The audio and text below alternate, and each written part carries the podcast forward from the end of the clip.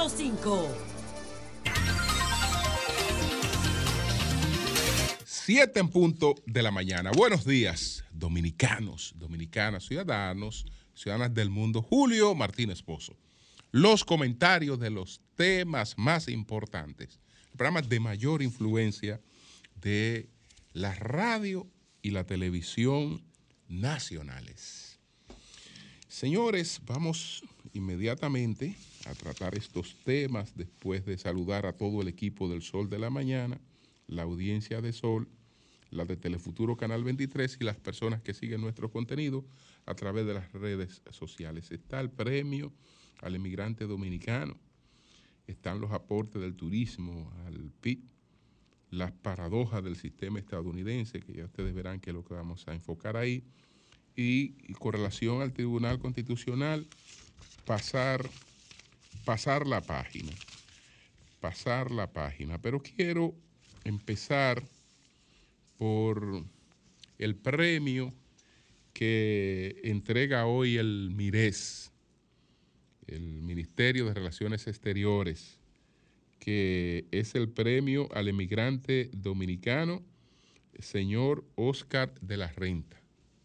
Este premio eh, que está instituido para los dominicanos que se destacan en distintas áreas en el exterior y lleva el nombre de la figura de mayor prestigio internacional que haya producido la República Dominicana. Ese es el señor Oscar de la Renta Fiallo.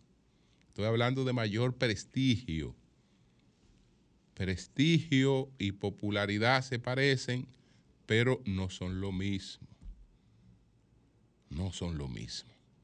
Estamos hablando de una imagen eh, consolidada a nivel de los sectores más altos de la sociedad estadounidense, además de la popularidad de una, de una marca y eh, de, otros, de otros entornos. En el caso de Oscar de la Renta Fiallo, eh, que en gran medida eh, debe todo lo que ocurrió con él, que ocurrió por coincidencias del destino, porque tal vez él no habría podido eh, cursarse los estudios que se eh, cursó ni haber tenido las oportunidades que alcanzó sin Manuel Antonio Peñavalle, que fue quien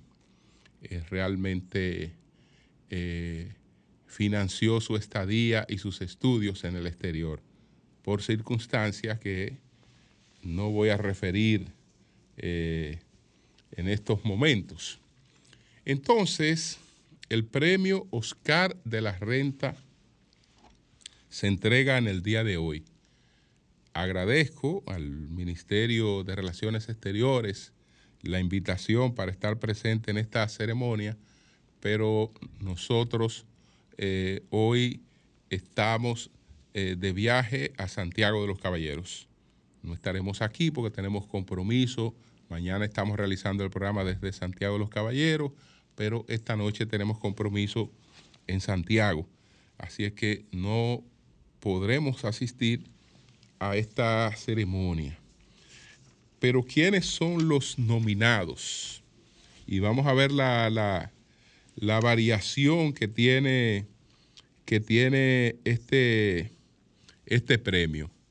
Los 10 finalistas seleccionados para optar por el galardón en esta quinta edición son Rafael Antonio Núñez Cedeño, que es licenciado en Educación Hispánica, fundó Dama, desde donde recauda fondos para premiar en Chicago a jóvenes de ascendencia dominicana destacados en sus estudios. Eh, a eso se dedica DAMA, la institución eh, que promueve Rafael Antonio Núñez Cedeño. Él es uno de los nominados al premio eh, pues al emigrante dominicano eh, Oscar de la Renta.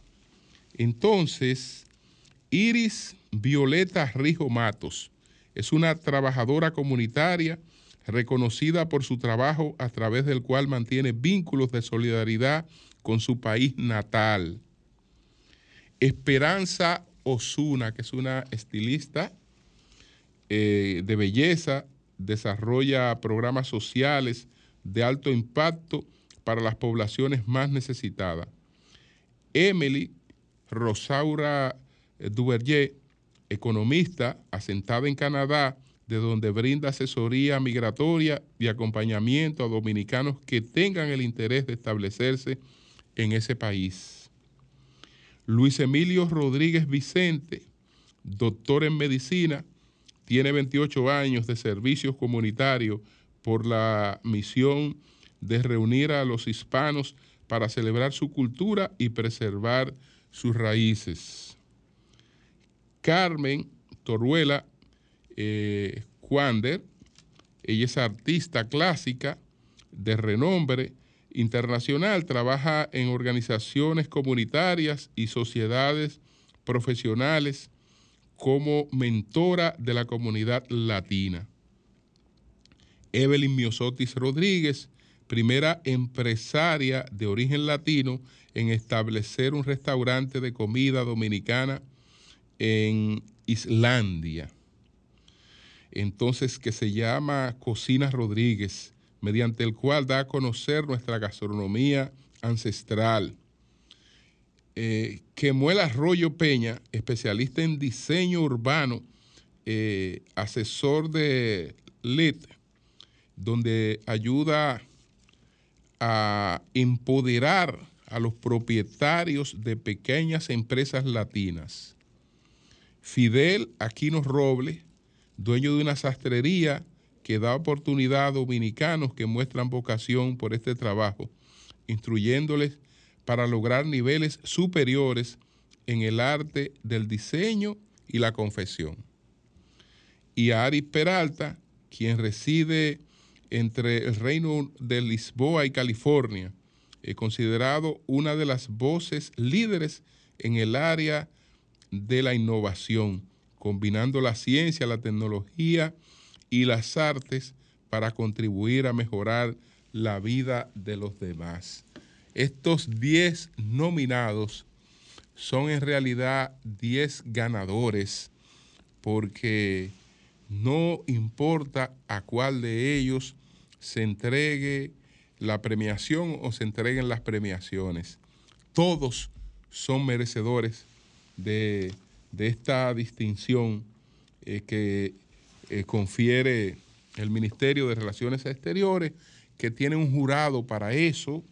Ese jurado lo encabeza Jaide Rainieri, eh, tiene como asesor permanente a José Luis Corripio, a don Pepín, además de los miembros de dicha comisión, está el embajador viceministro del MIRES, eh, Carlos de la Mota, está María Amalia León, Elisa Bolin y María Alejandra Castillo, que son miembros coordinadora general del premio, además de eh, la diplomacia especializada del MIRES. Señores, deseo éxito en esta premiación que realmente es una distinción a los dominicanos que se destacan en distintos aspectos en el exterior del, país. Entonces, hoy hay una publicación que nos habla de los aportes que ha tenido el turismo al Producto Interno Bruto. Es un estudio de la firma analítica y la Asociación de Hoteles y Turismo de la República Dominicana, Azonaores. Solo en el 2022 el sector turismo agregó valor por 22.190 millones de dólares al Producto Interno Bruto. Esto representa alrededor del 19% con una capacidad de multiplicarse hasta tres veces en la economía.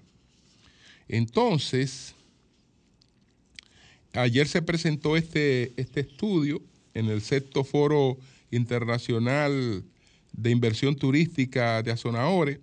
La viceministra de Turismo, Jacqueline Mora, subrayó que el 50% de este valor agregado, que son 11.171 millones de dólares, fue generado de manera inducida a través del concurso del consumo de, de, de los empleados del sector turístico. En tanto, el 35% fue generado de manera directa con la venta de bienes y servicios en el sector equivalente a 7.692 millones de dólares, mientras que 3.327 millones de dólares se generaron de manera indirecta a través de las compras a otros sectores, monto que equivale a un 15%. Uno de cada cinco pesos de valor que genera la economía está vinculado a la actividad turística.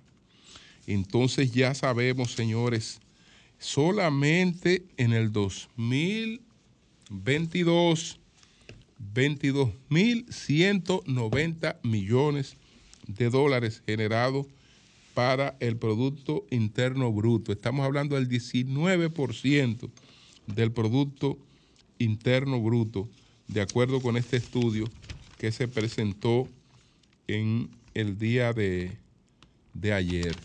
Estamos hablando de un turismo que tuvo que superar una, una pandemia, tuvo que superar un colapso total, eh, mostrando una gran capacidad de resiliencia y eh, las cosas realmente han ido eh, siempre hacia la mejoría en, en, ese, en ese sentido. Así es que nuestro reconocimiento en todo lo que cabe al ministro de Turismo, David Collado, y desde luego al presidente, presidente Abinader.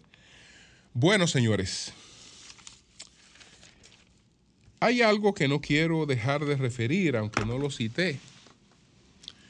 Ayer eh, vi unas declaraciones que ofreció o una información que dio José Ramón Peralta. Señores, ustedes saben qué está reclamando José Ramón Peralta, qué está buscando José Ramón Peralta, qué está implorando José Ramón Peralta. José Ramón Peralta está implorando que le permitan acceso a la carpeta fiscal, es decir, él quiere saber por qué se le investiga. Él tiene derecho a saber cuál es la situación, qué es lo que se le, qué es lo que se le atribuye. Él tiene derecho a saberlo. Sobre todo después de haber estado eh, sometido a una privación de libertad, porque hay un espacio discrecional del que dispone el Ministerio Público cuando está investigando a una persona, hay diligencias que tiene que hacerlas sin que la persona se percate de ella para que no pueda producir alteraciones. Eh, eso es natural, que hay algunas diligencias que se, que se encaminen eh, en un espacio de, de discreción. Pero después que una persona ha sido sometida a una medida de coerción, lo menos es que esa persona tiene derecho a conocer de qué se le acusa, de qué se le investiga, porque ni siquiera es una persona que todavía está acusada, de qué se le investiga. Pero el caso es todavía más sorprendente porque estamos hablando de una persona que no tiene conocimiento oficialmente de cuál es la razón por la que está siendo investigada, pero se trata de una persona que ha padecido medida de coerción sin nunca haber sido interrogada. Porque nunca ha sido interrogado. Nunca ha sido interrogado. un individuo en una negociación en la que está en juego su libertad y su patrimonio, eh, pues eh, primero había planteado que había supuestamente entregado unos, unos recursos que, que, figuran incluso en otro expediente. Pero después, y, en un expediente el que no tiene nada que ver José Ramón Peralta. Pero después resulta que ese mismo individuo, ese mismo, esos mismos recursos, que lo había entregado en un escenario donde no tenía nada que ver José Ramón Peralta, esos mismos recursos, él supuestamente lo entregó en un escenario del que hacía parte José Ramón Peralta. Y bueno, ahí está el testimonio de esa persona que puede ser investigado, contrastado, porque no vale de por sí, pero, pero sí puede ser contrastado e investigado. Entonces, lo más lógico es que a una persona que usted está investigando, en algún momento usted le diga, mire, Perencejo dice esto. Yo quiero saber eh, qué, eh, cuál es su posición frente a esto. ¿Y qué dice usted de esto, de esto y de aquello? No, absolutamente nada. Ni siquiera derecho, ni siquiera derecho a saber de qué se le, de qué se le investiga. Señores, cualquiera puede entender que se trata de una preocupación por personas que estuvieron en la administración eh, anterior y que, bueno, eh, algunos entenderán que eh, pueden o no merecer eso. Bueno, el asunto es que hay que verse en ese espejo. Yo no quiero ver a muchos de los funcionarios actuales que en algún momento pasarán por procesos de investigación en una situación como esta. ¿Por qué? de, que pasarán por investigaciones, es que doy dos son cuatro, el sol sale todos los días. El gobierno más corrupto de la República Dominicana, lo he repetido siempre y lo repito ahora, es el último gobierno. El gobierno más corrupto de la historia de la República Dominicana es el último gobierno. Es el último gobierno. Y eh, el que está en el gobierno tiene una cosita segura, que puede ser un poco más prolongada o puede ser un poquito más corta, pero le toca el trayecto hacia la oposición. En una democracia, lo único que tiene seguro el que está en el gobierno es que eh, le tocará oposición en su momento su momento. Entonces, ¿usted le gustaría verse expuesto a una situación en la que usted atraviesa por eh, ser sometido incluso eh, a una privación de su libertad, a juicios mediáticos, y usted no tiene la oportunidad de saber con precisión, pero ¿de qué se trata? Explíquenme claramente de qué se trata. Yo tengo derecho a saberlo, porque incluso yo he estado preso. Señores. Y este es un Estado de Derecho. Y este es un Estado de Derecho. Esta es una, esta es una democracia. Y fíjense cuál es, cuál es la situación. Ah, bueno, eh, se plantea esto porque se trata de un justiciable que es privilegiado, eh, que si fuera un Juan de los Palotes no se estuviera eh, expresando esta preocupación.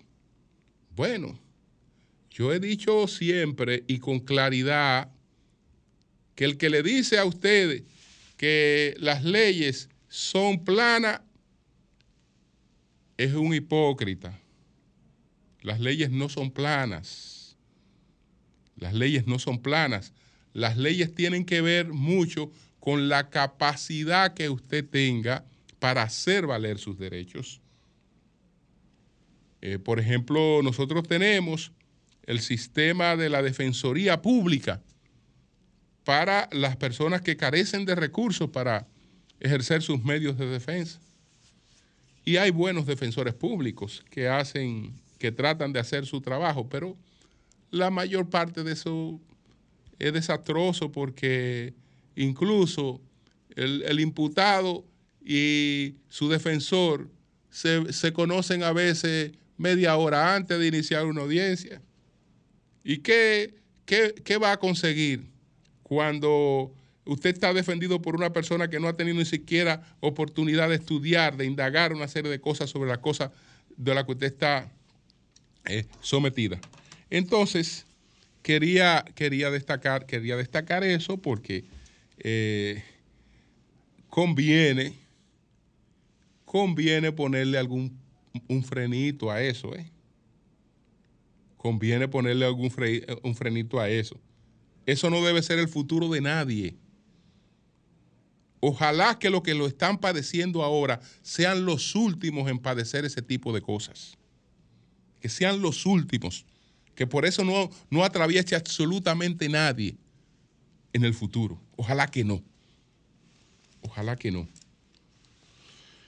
Bueno, entonces, miren, les hablaba de las paradojas del sistema americano, porque Estados Unidos tiene dos figuras hoy que se debaten la presidencia de Estados Unidos. El presidente Joe Biden que va en busca de la reelección y el presidente Trump. Señores, los dos, los dos tienen eh, expedientes e investigaciones de corrupción, entre otras cosas. Entre otras cosas, Trump la tiene desde antes de ser presidente. Porque eh, ya para el año 2003, cuando Amar Burnett, eh, el de la telerrealidad, se le ocurrió el libreto del aprendiz, eh, de aprendiz, o, el aprendiz, que presenta a Donald Trump como la imagen de el rico tradicional norteamericano. Es decir, coge a un hombre quebrado,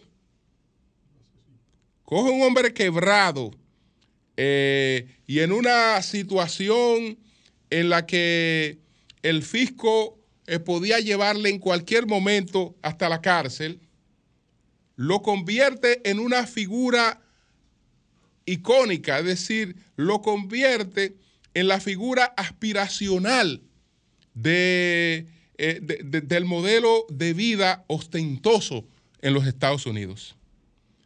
Y cambia la empatía de ese caballero con la gente. La gente que lo, lo veía con antipatía, lo veía con una serie de cosas, empezó a verlo de manera diferente. Y después de 14 presentaciones, de 14 series del aprendiz, ya la figura de Tron era una figura totalmente eh, distinta y eso le permitió, entre otras cosas, presentar un proyecto, un proyecto presidencial. Pero estamos hablando de un hombre que no, que no era modelo de otra cosa que no sea estafa al fisco. Y ya después sabemos que no es estafa al fisco que eh, los expedientes incluyen, eh, digamos, un comportamiento eh, irrespetuoso frente a, las, frente, frente a las mujeres, frente a los demás, y, hoy tiene como siete expedientes. Él tiene casos en Nueva York, tiene casos en Georgia, tiene casos en, en Washington y tiene casos abiertos en la Florida que van en distintos órdenes, pero entre las cosas que tiene, desde luego, hay casos de corrupción, porque el que se roba el dinero de, los impuestos es, del fisco, es al contribuyente que está, que está estafando, es a la sociedad que está estafando. Es a la sociedad que está estafando. Bueno, ese señor tiene amplias posibilidades de ser de nuevo presidente de Estados Unidos y a nadie se le ocurre, a nadie se le ha ocurrido quitarle un visado para ir a ninguna parte, ni ponerlo en ninguna lista absolutamente de nada. Bueno, el señor Biden ayer en la Cámara de Representantes eh, inició el proceso que pudiera concluir en un impeachment. La razón es sencilla. Su hijo, Hunter, que no tiene méritos para eh, alcanzar las posiciones que alcanzó en Ucrania, siendo su padre vicepresidente de la República, que lo llevaron al consejo de varias empresas por los negocios que manejaba en Ucrania, pues eh, se pretende establecer si el vicepresidente Biden, ahora presidente Biden, tuvo algún tipo de beneficios o estuvo asociado al tráfico de influencia que sin duda alguna él ejerció a favor de los negocios de su hijo. Entonces, esto ha abierto la posibilidad de un impeachment. Es decir, las dos principales figuras que compiten hacia el electorado están marcadas por investigaciones de corrupción. Las dos del país que desde luego eh, entra en clasificaciones sobre los otros países. Del país que a personas que no han sido juzgadas o a personas que están siendo investigadas por la, por la justicia, les adelanta condena. Les adelanta condena. El país nuestro está en una situación incómoda. Incluso una vez se propuso, y eso habrá que verlo en el futuro, entre las cosas que hay que preguntarle, entre las cosas que hay que preguntarle a una persona para eh, llevarla para que ocupe un cargo en la judicatura dominicana, hay que preguntarle por, por la visa, por su visado estadounidense, y si eh, la posesión de ese visado en algún momento, el interés por ese visado, pudiera condicionar sus decisiones. Porque de lo contrario, tú lo que tienes es una justicia narigoneada Arigoneada bajo la amenaza de que, bueno, tú actúas así. Si tú no actúas así, yo te meto en la lista eh, y hago que a ti como juez, eh, pues te quiten la visa y que se la quiten y, que se la quiten a tu familia.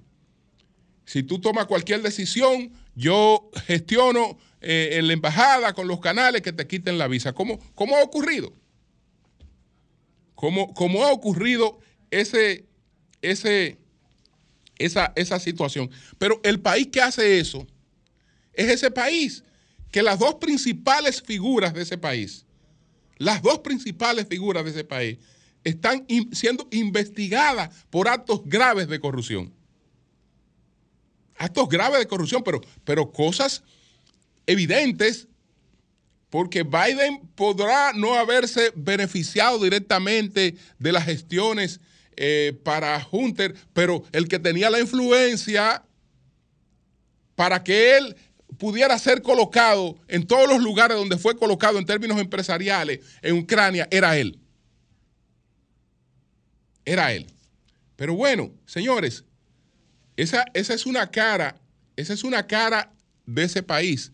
La otra cara, la otra cara, ustedes saben ¿Cuántas personas se está enterrando diariamente ese país por consumo de drogas sintéticas? De los llamados opioides, eh, entre ellos el, el fentanilo.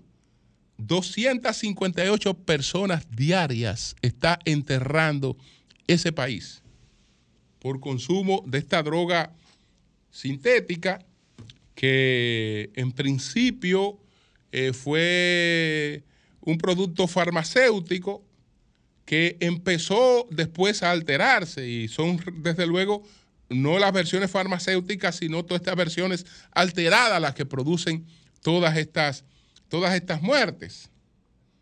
Este país eh, ahora mismo, cuando se sienta a negociar con China, cuando se sienta a negociar con China, su primer reclamo no tiene que ver con la guerra comercial.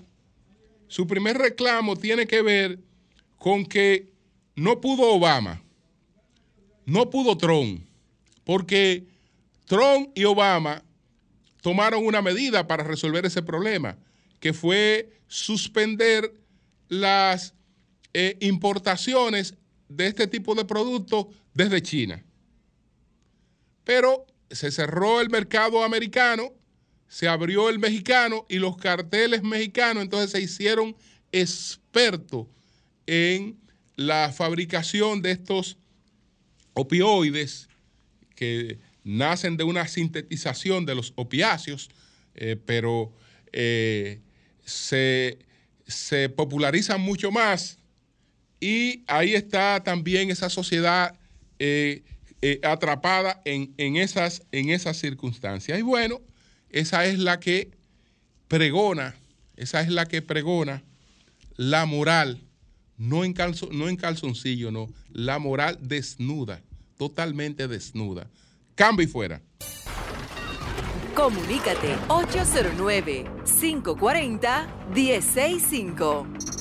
1-833-610-1065 desde los Estados Unidos. Sol 106.5, la más interactiva.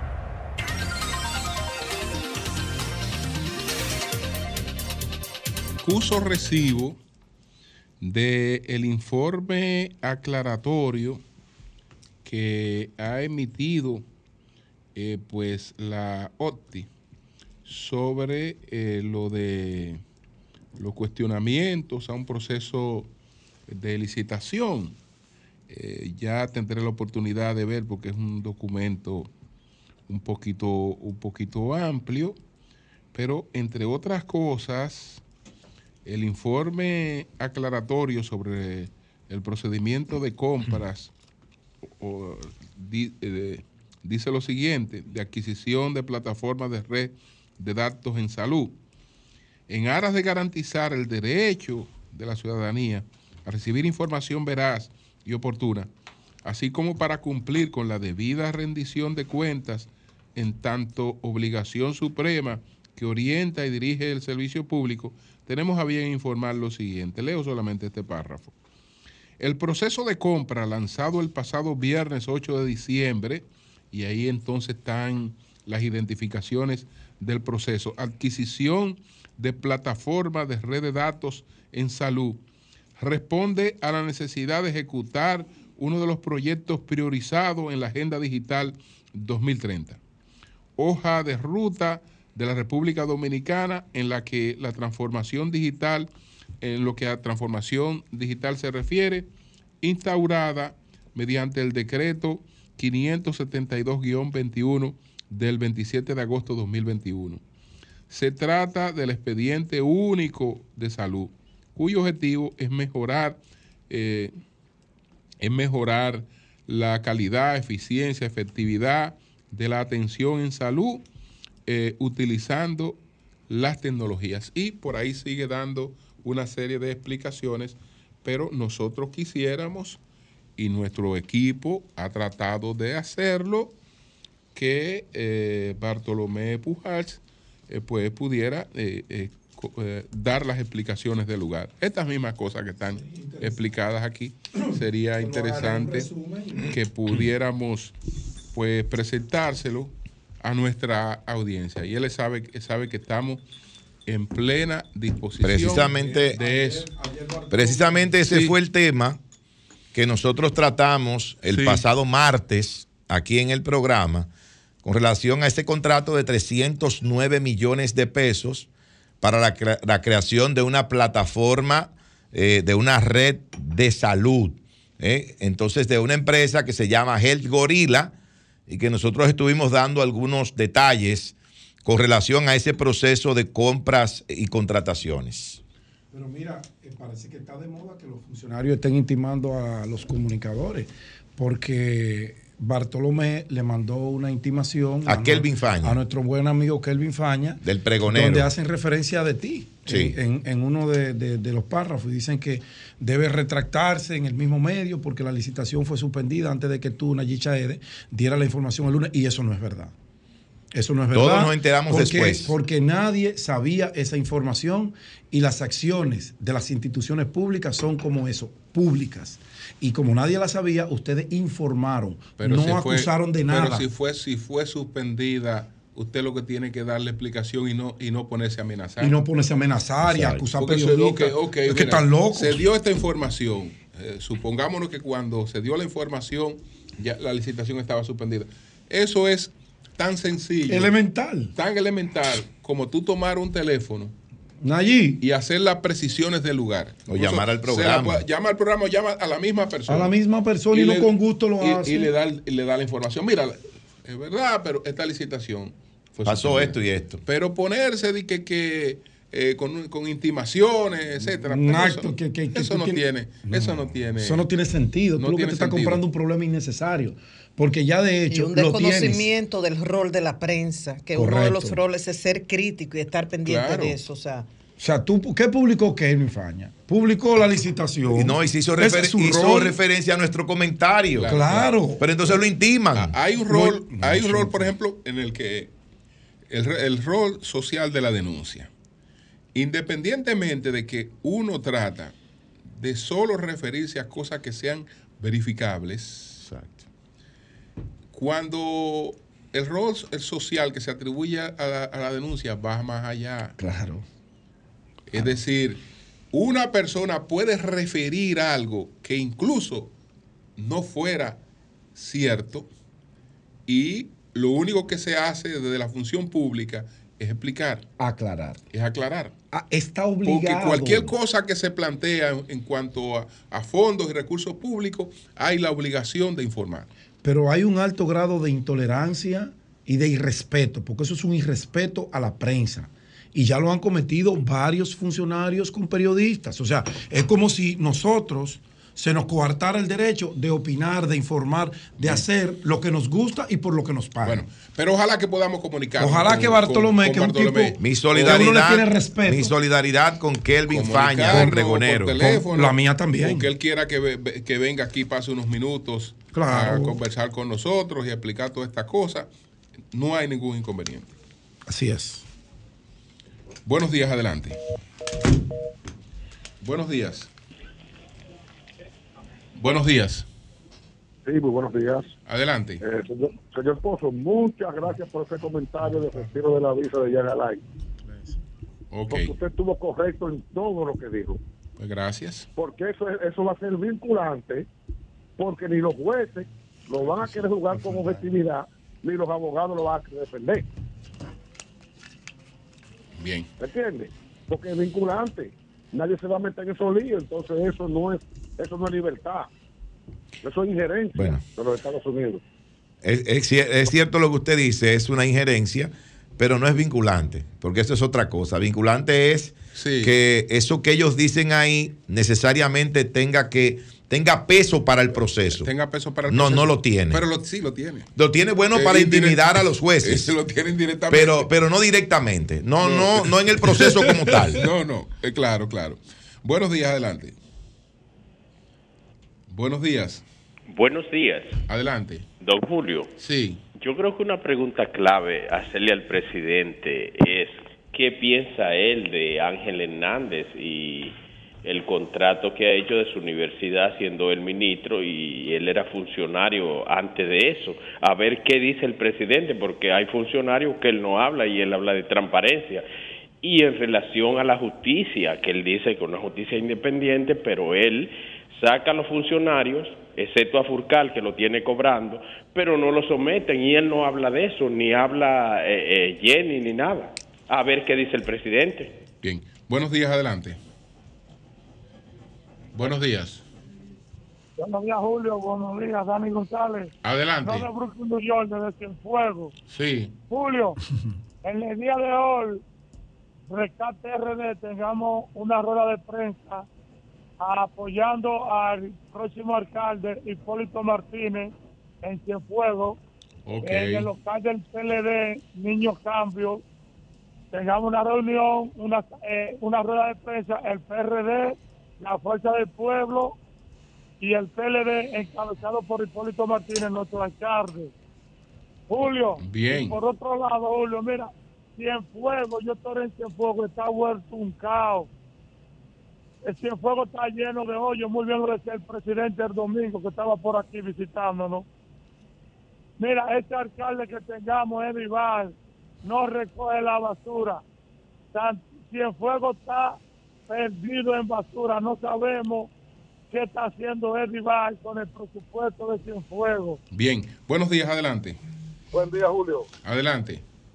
Oye, se hacen los enfermos para que no los juzguen hacen toda la diablura que hacen y desde que se dicen se sienten mal porque tienen una piel tan sensible que ni la de un caballo. Otra cosa, el que siembra viento cosecha tempestades y ellos están sembrando muchas semillas de viento.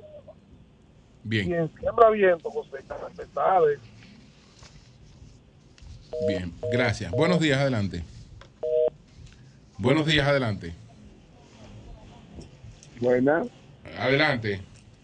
Nada, tocayo, de este lado de Nueva desde el frío bron, aquí un frío de película hoy. Yo me imagino. Yo me imagino. Bien, sí, hoy, hoy, está bien frío. Yo que ando en bicicleta. ¿Cómo está la temperatura? ¿Cuántos grados? Está muy frío, no, muy frío. Está como en, en 33 o en 40 por ahí. Bueno. Eh, viendo a María, a María Elena con ese vestido de color de la provincia de ella.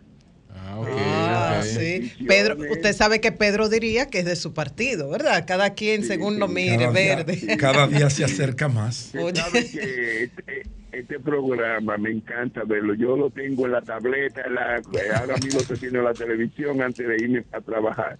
Le deseo a ustedes eh, esta fiesta muchas felicidades y que Dios me lo bendiga a todos y que la temperatura Gracias, hermano. Gracias. Y utilice sus guantes si anda en bicicleta para que no se le congelen las manos. Muchas gracias, muchas gracias. Así es, gracias por el consejo. feliz Navidad. Cuídese mucho por ahí. Buenos días, adelante, buenos días. Buenos días, querido equipo. Adelante. Don Julio, aquí al tema haitiano se le está dando con paños, con, con paños ligeros. Y es lamentable que esta situación vaya a escalar como sucedieron con las maras en Estados Unidos la cantidad de miembros de banda que están entrando aquí, que no se tiene control de ellos y están albergados ahí en Jaina, eso es inmencionable. Están tomando ya el, sector de concho de los motocicletas están en manos de los, de los haitianos. Y de igual mano, de igual forma, están entrando también el sector choferil.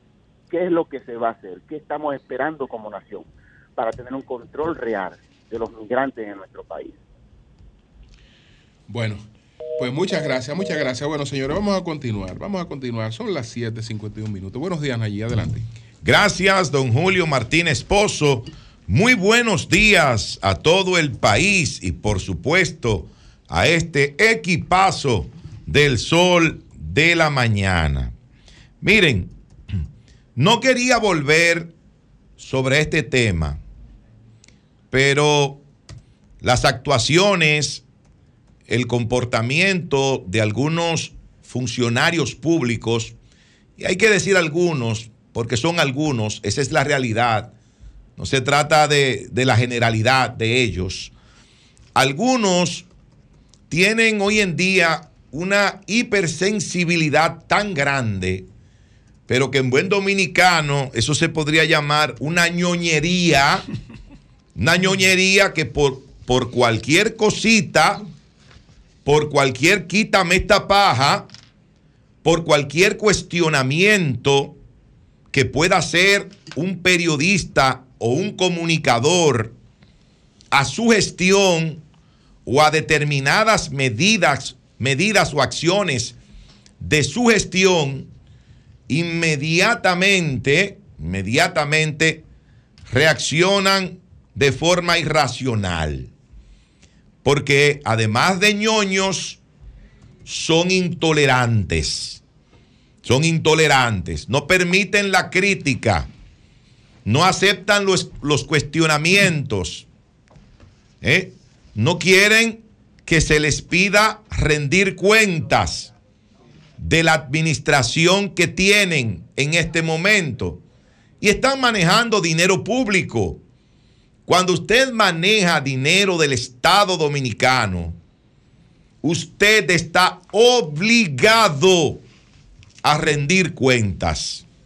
Usted está obligado a decirle al país qué está pasando con esa institución, qué está pasando con una compra, con una contratación, con un proceso, con cualquier situación que esté ocurriendo en esa institución del Estado que usted maneja.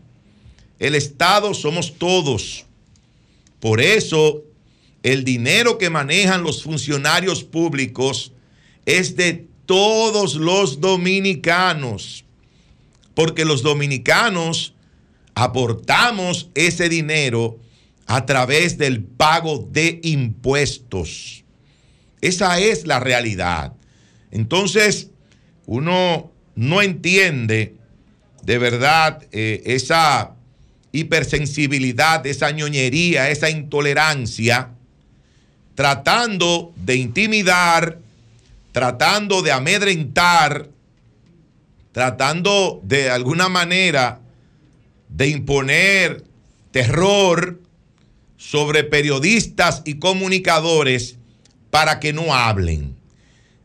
Como ha pasado con el caso del amigo Kelvin Faña, del pregonero, que ha sido intimado por eh, el señor Bartolomé Pujals y la OPTIC para que se retracte de una publicación que hizo donde, entre otras cosas que él planteaba en esa, en esa publicación, también hacía referencia a nuestro comentario del pasado martes de esta misma semana. Entonces tratan de callar a los comunicadores, a los periodistas. Y les voy a decir algo, no lo van a lograr, porque no nos vamos a callar. Vamos a decir las cosas que tengamos que decir, porque vivimos en una democracia que entendemos hay que respetar eh, el derecho que tenemos a expresarnos libremente, libremente, siempre y cuando, libremente, perdón, siempre y cuando no afectemos, no afectemos la moral, el buen nombre de una persona. Eso es así. Yo quiero, eh, por favor, Llovita, él me dijo que no le diga Johan, que le diga Llovita por si acaso. Ah, él prefiere Llovita, no Johan. Llovita, por favor, yo quiero que tú me pongas, a propósito de gente que se queja por simples cuestionamientos de lo que está haciendo en la institución que dirige, Ponme un video para que tú veas cómo se expresaban esas mismas personas en otro momento de ciertos funcionarios públicos. Por favor, con audio. ¿Saben qué? Yo no estoy indignado. Yo lo que sí estoy encojonado. Ayer se llevaron a un joven preso por decirle ladrón a un ladrón como Radame Camacho. Un delincuente que no tiene forma de demostrar el origen de su fortuna. Una persona que, no conforme con robarnos, también nos enrostra su fortuna en la cara. No ha pasado ni una semana desde cuando otro delincuente como Manuel Díaz admitiera que ha pagado para que se intercepten llamadas. O sea, nos escupen la cara a diario. Ahora, el abuso de esta gente nace de la lógica del sálvese quien pueda, de que aquí las cosas son así, y está bueno. La indignación no es suficiente. Tenemos que enfadarnos. Porque solo enfadados le podemos demostrar quiénes son los que mandan. Cuando nos tienen miedo, entonces se alinean. Yo me rehuso, yo me niego a vivir en este jodido país. Yo me rehuso, me niego a seguir viviendo bajo esta opresión. Tenemos que salir de nuestra zona de confort. Tenemos que hacer algo más. No dejar como dejaron solo a ese muchacho en el play mientras le decía ladrón a un ladrón. Corruptos y ladrones son y se lo vamos a seguir diciendo. Levántate. Bien. ¿Y quién es? Ahí está, ahí está el señor Bartolomé Pujals, quien es el director de la OPTIC. Ese que ustedes acaban de escuchar y de ver en sus pantallas Y Camacho no lo es. Bartolomé Pujals. Fíjense que por un simple cuestionamiento de que se pueda aclarar un proceso de compras y contrataciones, este señor inmediatamente, ese que estaba exigiendo que eh, es- expresarse libremente, eh, encojonarse eh, y decir y no, y no nos van a callar, ese mismo es el que reacciona ante un cuestionamiento, a un proceso, con una intimación a un periodista. Ese mismo, ese que acaba de decirle, eh, que le dijo en aquella oca- ocasión a un legislador, ladrón, sin él tener las pruebas de que esa persona era un ladrón. Y se lo repite. Y dice que son corruptos y desafiantes. Yo no sé de cuál opresión él hablaba, porque aquí en este país, en los gobiernos de Danilo Medina, todo el mundo decía lo que le daba la gana. Y eso ocurrió en el gobierno de Danilo Medina. Yo no sé de, de qué opresión hablaba ese señor, Bartolomé Pujals, que ustedes lo acaban de escuchar en este momento. Oigan, oigan cómo se expresaba él. ¿eh?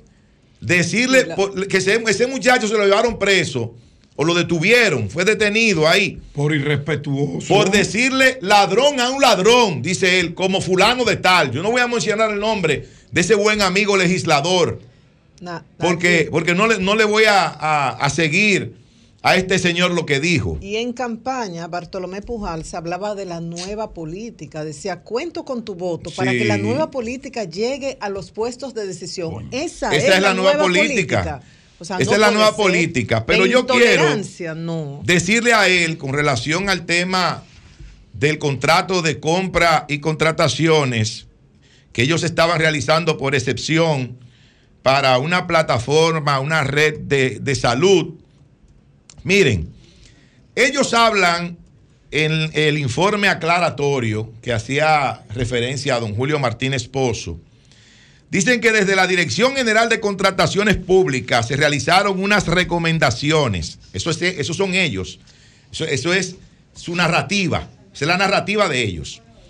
Para mejorar el pliego de condiciones, las cuales generaban una extensión del cronograma de ejecución del proceso propuesto, que sobrepasaba la fecha tope para la emisión de la cuota compromiso fijada para el 15 de diciembre de este año por la Dirección General de Contabilidad Gubernamental. Esa es la narrativa del informe de ellos. En el acta de cancelación de la OCTI, que ellos, el acta de cancelación del proceso que ellos elaboraron, decía lo siguiente también. La Dirección General de Compras y Contrataciones ha realizado varias re- recomendaciones, las cuales ameritan ser analizadas y respondidas con rigor. Circunstancia que genera una extensión del cronograma y vuelven con la misma cosa. Ahora, yo les voy a decir a ustedes, si la Dirección General de Compras y Contrataciones le hace recomendaciones a una institución sobre un proceso X, es porque ese proceso en algunos aspectos está chocando con la ley de compras, está chocando con la ley 340-06. Y si choca con la ley 340-06 es porque está violando esa legislación. Es en ese momento cuando interviene compras y contrataciones, cuando lo que se está haciendo no está acorde con lo que dice la legislación en la materia, que es la ley de compras y contrataciones de la República Dominicana. Y en ninguno de los documentos, ni en el informe aclaratorio que tiene ocho páginas, ni tampoco en el acta de cancelación que tiene más o menos la misma cantidad de páginas. En ninguno de los dos documentos ellos explican de manera detallada en qué consisten las recomendaciones que hizo la Dirección General de Compras y Contrataciones Públicas. En un proceso por excepción con oferente único. Señores, oferente único para hacer una plataforma de esa naturaleza, cuando existen, Julio y todo el equipo, muchas empresas a nivel internacional que tienen, que tienen el prestigio, al igual que esa, Gel Gorilla, o tal vez un prestigio mayor. Por ejemplo, Epic System Corporation, está también Allcrist Healthcare, está también eh, McKesson Corporation, está Meditech, está, eh, son tantas eh, y en, todas son en inglés. Eh, IBM Watson Health, CareStream Health, Program System Incorporated. O sea, son tantas empresas que están calificadas a nivel internacional que ofrecen ese mismo servicio. Entonces, para un servicio como ese, no hay por qué buscar un proveedor único o un único oferente. Lo que hay que hacer es abrir una licitación pública internacional donde cualquiera de esas empresas que esté calificada participe y la que ofrezca mejores condiciones a la institución y un mejor precio por realizar ese trabajo sea la seleccionada. Es decir, que tanto la oferta técnica como la oferta económica sea superior a las demás que presentan las otras empresas. Y esa es la que se debe escoger, porque debemos escoger lo mejor para el pueblo dominicano, que es el que paga eh, los impuestos con el cual se manejan estas instituciones públicas. Es dinero nuestro, es dinero público el que ustedes utilizan. Ahora, uno se pregunta, y yo quiero hacerme unas cuantas preguntas ya para concluir este comentario. A veces uno se pregunta, eh, ¿por qué, por qué eh, y quiénes están detrás o quiénes podrían estar detrás de todo esto? Yo me pregunto, eh, veo que la compañía Health Gorilla, vamos a poner esa imagen de Health Gorilla, no esa, o la otra, la otra, la que sigue, esa. Detalle de signo distintivo, Health Gorilla DR, estado registrada. Expedición, miren señores, cuando se creó esa compañía, el 16 de octubre de este año. La que ganó. Sí. La que ganó. La que ganó los 309 millones.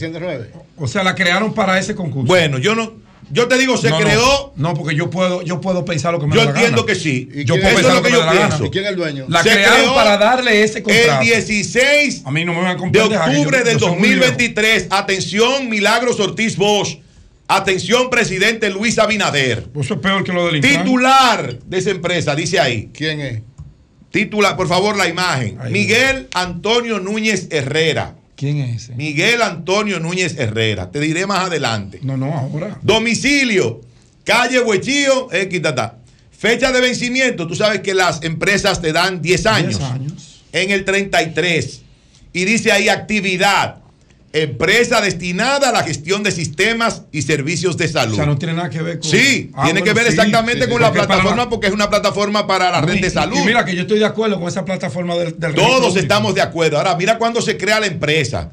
Por favor, eh, Jovita, para decirle a, a- a Pedro de quién se trata, Sí, por favor. ponme ¿Quién la es? primera imagen. ¿Quién es él? La primera imagen, mira. Él es Miguel Antonio Núñez Herrera, que es el que aparece en el documento anterior. ¿Quién es él? Él era hasta el 31 de enero de este año. Él era el director del gabinete del Ministerio de Relaciones Exteriores de la República Dominicana. Director de gabinete del Ministerio de Relaciones Exteriores de la República Dominicana. Eso es funcionario de primer nivel. Pero ponme la otra imagen, la última, la última, ya voy, por, perdón, para concluir con, con la anuencia de don Julio y don Antonio, por favor. Aquí veo el decreto, miren un decreto aquí. Nombrado. En marzo de este año, él fue designado como miembro independiente del Consejo Nacional del Mercado de Valores por un periodo de cuatro años en sustitución de Manuel Alejandro García Troncoso. Miren ahí el, el decreto dado el 22 del mes de marzo del año 2023. O sea, él salió el 31 de enero del 23 del MIREX y en marzo entra a esta institución. Y es la persona que aparece, como ustedes vieron, funcionario. como ustedes vieron, eh, es lo que es lo que parece. Como ustedes vieron ahí, en el donde habla de la compañía que aparece como titular. Él escribió algo Él está- desmintiendo su participación en esa Bueno. composición societaria y dice que solamente sirvió desde su firma legal, pero eso no es lo que dice Bueno, pero documento. va- va- vamos a ver si lo localizamos. Vamos a localizarlo, Sí, vamos a localizarlo, Sí, vamos a localizarlo. porque sería bueno conversar con Miguel Antonio Núñez Herrera sí, sí.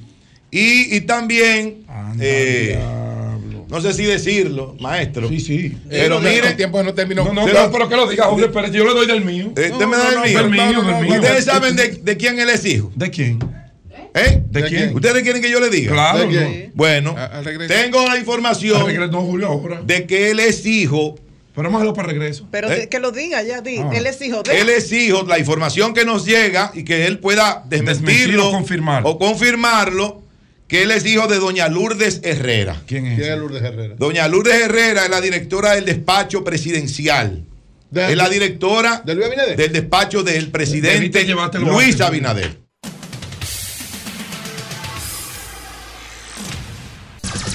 Son 106.5. Las 8.16 minutos. Antes de continuar con los comentarios, eh, Manuel y Pedro tienen ahí, pero Manuel lo tiene. Manuel lo tiene, lo va a leer. La, el comunicado. La explicación. eh, la explicación que ha emitido Miguel Antonio Núñez Herrera sobre su eh, participación en este, en este asunto.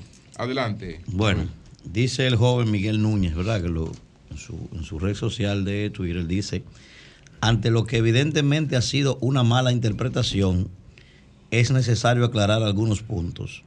Primero, no tengo, tuve ni tendré ninguna vinculación con el capital ni con la gerencia de la empresa Hell Gorilla, ¿verdad? En el marco de mi ejercicio privado como abogado, mi firma fue contratada por la empresa Hell Gorilla exclusivamente para constituir su filial en República Dominicana, dice él. Razón por la que mi nombre figura en el registro del nombre comercial ante la UNAPI. Segundo, una lectura simple de los documentos societarios de la empresa que ya han sido compartidos públicamente por la OCTI acreditan que la asesoría prestada y las acciones emprendidas en este contexto no implican ninguna gestión administrativa ni intención operacional de la mencionada sociedad. Y, tercero, desde el 31 de enero del año en curso salí por voluntad propia de mis funciones como director de gabinete del MIREX. Así consta en el decreto 2023. Desde abril de este año ingresé en calidad de miembro independiente al Consejo Nacional del Mercado de Valores, sin presentar dicho nombramiento incompatibilidad con el ejercicio privado del derecho, conforme lo dispuesto por el artículo 23 de la Ley del Mercado de Valores. Aclarado esto, rechazo de forma categórica cualquier implicación de acciones ilícitas o antiéticas insinuadas sobre nuestros servicios profesionales. Eso dice el joven. Bien. Aunque él rechaza de acciones ilícitas, pero lo importante es que confirma datos ofrecidos por Najib del trabajo que tenía en relaciones Ojalá que- exteriores, luego en mercado de valores y demás. Ojalá que pudiéramos conversar con él, con Yo no el señor conozco, yo eh, Miguel Antonio Núñez Herrera, el doctor, o con el licenciado Bartolomé Pujals, quien es el director de la óptica. Bueno, Yo Son- creo que ellos no van a hablar. Son las 8.19 Claro que sí, minutos. tienen que hablar. Buen- buenos días, Marilena. Buenos días. Muy buenos días a todos. Un abrazo cálido a los dominicanos residentes en Estados Unidos que están disfrutando, ¿verdad? Por no decir sufriendo de bajísimas temperaturas. El ingeniero Miguel Campuzano Donamet nos aporta que a las 7 de la mañana en la terminal Kennedy hay, la temperatura es de menos un grado centígrado. Es bueno, O sea eso que- activa el sistema de defensa. Inclusive deberían bañarse sin calefacción. Dice Porque José eso- La Luz, sí, dice claro, José eso La está Luz, probado eh, científicamente. Eso es terrible, uno se congela. No, Yo he vivido si eso en retiro yoga. Si tú te preparas y te- le conviene al, al cuerpo que las personas se bañen con agua fría. Sí, no, y sabemos que hay unas terapias que es Sí, que uno se sumerge en hielo por un tiempo. Bueno, voy a aprovechar el tiempo que quiero comentar cuatro informaciones específicamente. Atención, Egeid. Hubo una muerte de un turista norteamericano en la presa de Bao, una muerte evitable según los expertos. Esto ocurrió el miércoles, específicamente en el lugar llamado La Playita, en Pinalito. Murió Víctor Antonio Liz Rodríguez, de 28 años. ¿Por qué? Él iba en un jet ski y chocó con los cables de Wow. acero. Vamos a, va- a Wow. ver parte del video. Miren, no sé si ustedes lo perciben ahí, pero Ese lo cable. marcó. Los cables de acero que sujetan las plataformas de una jaula de peces. Mi madre. Entonces, ¿En ¿qué cuál presa ocurre? fue? Presa de Bao. Víctor Antonio Lee Rodríguez. Que llamen a Osvaldo, Osvaldo Tenemos- Vázquez para que te explique Tenemos todo eso. ¿Cómo se hace fotos. Eh, no quisimos ponerla. Él llegó con. aquí está su documento de, de- de identidad, este da, estadounidense.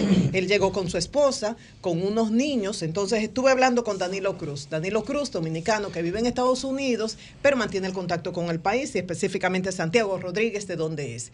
Experto en transporte, a lo que se dedica, y experto también a los deportes acuáticos. Miren, aquí está marcado el cable. Y hace poco ocurrió un accidente similar. Eh, El otro señor tuvo la suerte de sobrevivir, pero pasó un tiempo en coma. ¿Y qué falta hay? Primero, orientación, como dice Danilo Cruz, en Estados Unidos, para usted disfrutar de, de las presas con deportes acuáticos, como sea, tiene que registrarse en un centro.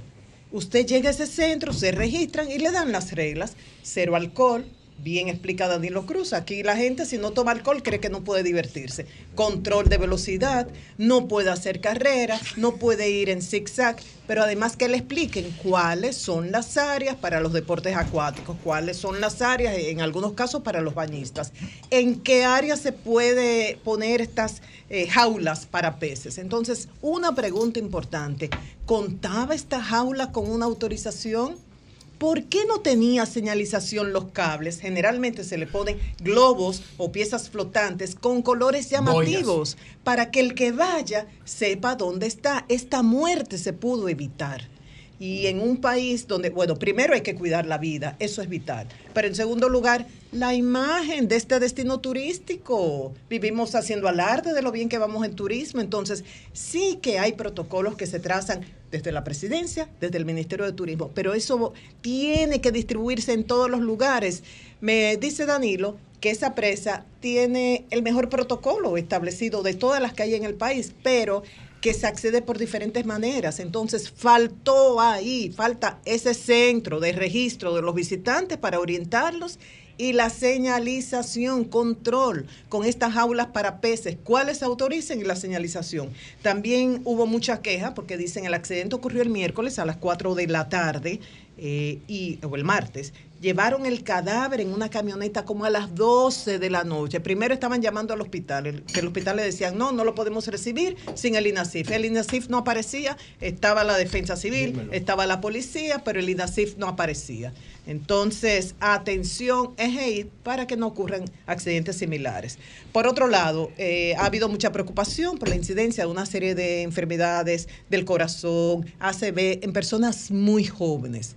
También en salud mental. Según datos ofrecidos por eh, Cuida tu Salud Mental, es una iniciativa que comenzó en marzo de este año eh, una iniciativa de la primera dama, Raquel Arbaje, se lleva a través de, del Ministerio de Salud Pública. Y según los datos ofrecidos por el doctor Eladio Pérez, viceministro de Salud Colectiva, un 67% de las llamadas recibidas en este centro de contacto de 6.377, un 67% corresponde a personas menores de 40 años y un 10% a menores de edad.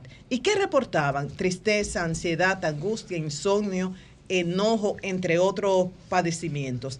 Decidieron ampliar el servicio de este centro que cuenta con 32 especialistas y hasta el momento van a trabajar desde 8 de la mañana hasta 7 de la noche. Lo que reportaban las personas que llamaban, tristeza, ansiedad, angustia, insomnio, enojo, falta de apetito, preocupación constante, un 16% ideación suicida y también sentimiento de culpa. Esto no se puede subestimar porque todas estas situaciones pueden llevar a la persona a un desenlace trágico y afectar a la familia y afectar a su trabajo. Desde el centro que hicieron de 1170 llamadas de buscando una primera ayuda, 952 fueron referidas a consultas especiales dentro del mismo centro.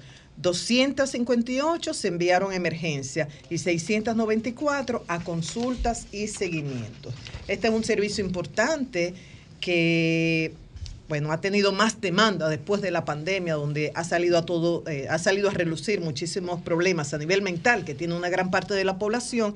Y recordamos el contacto para este centro, Cuida tu Salud Mental del Ministerio de Salud Pública, es el 809-200-1400. Repito, 809-200-1400.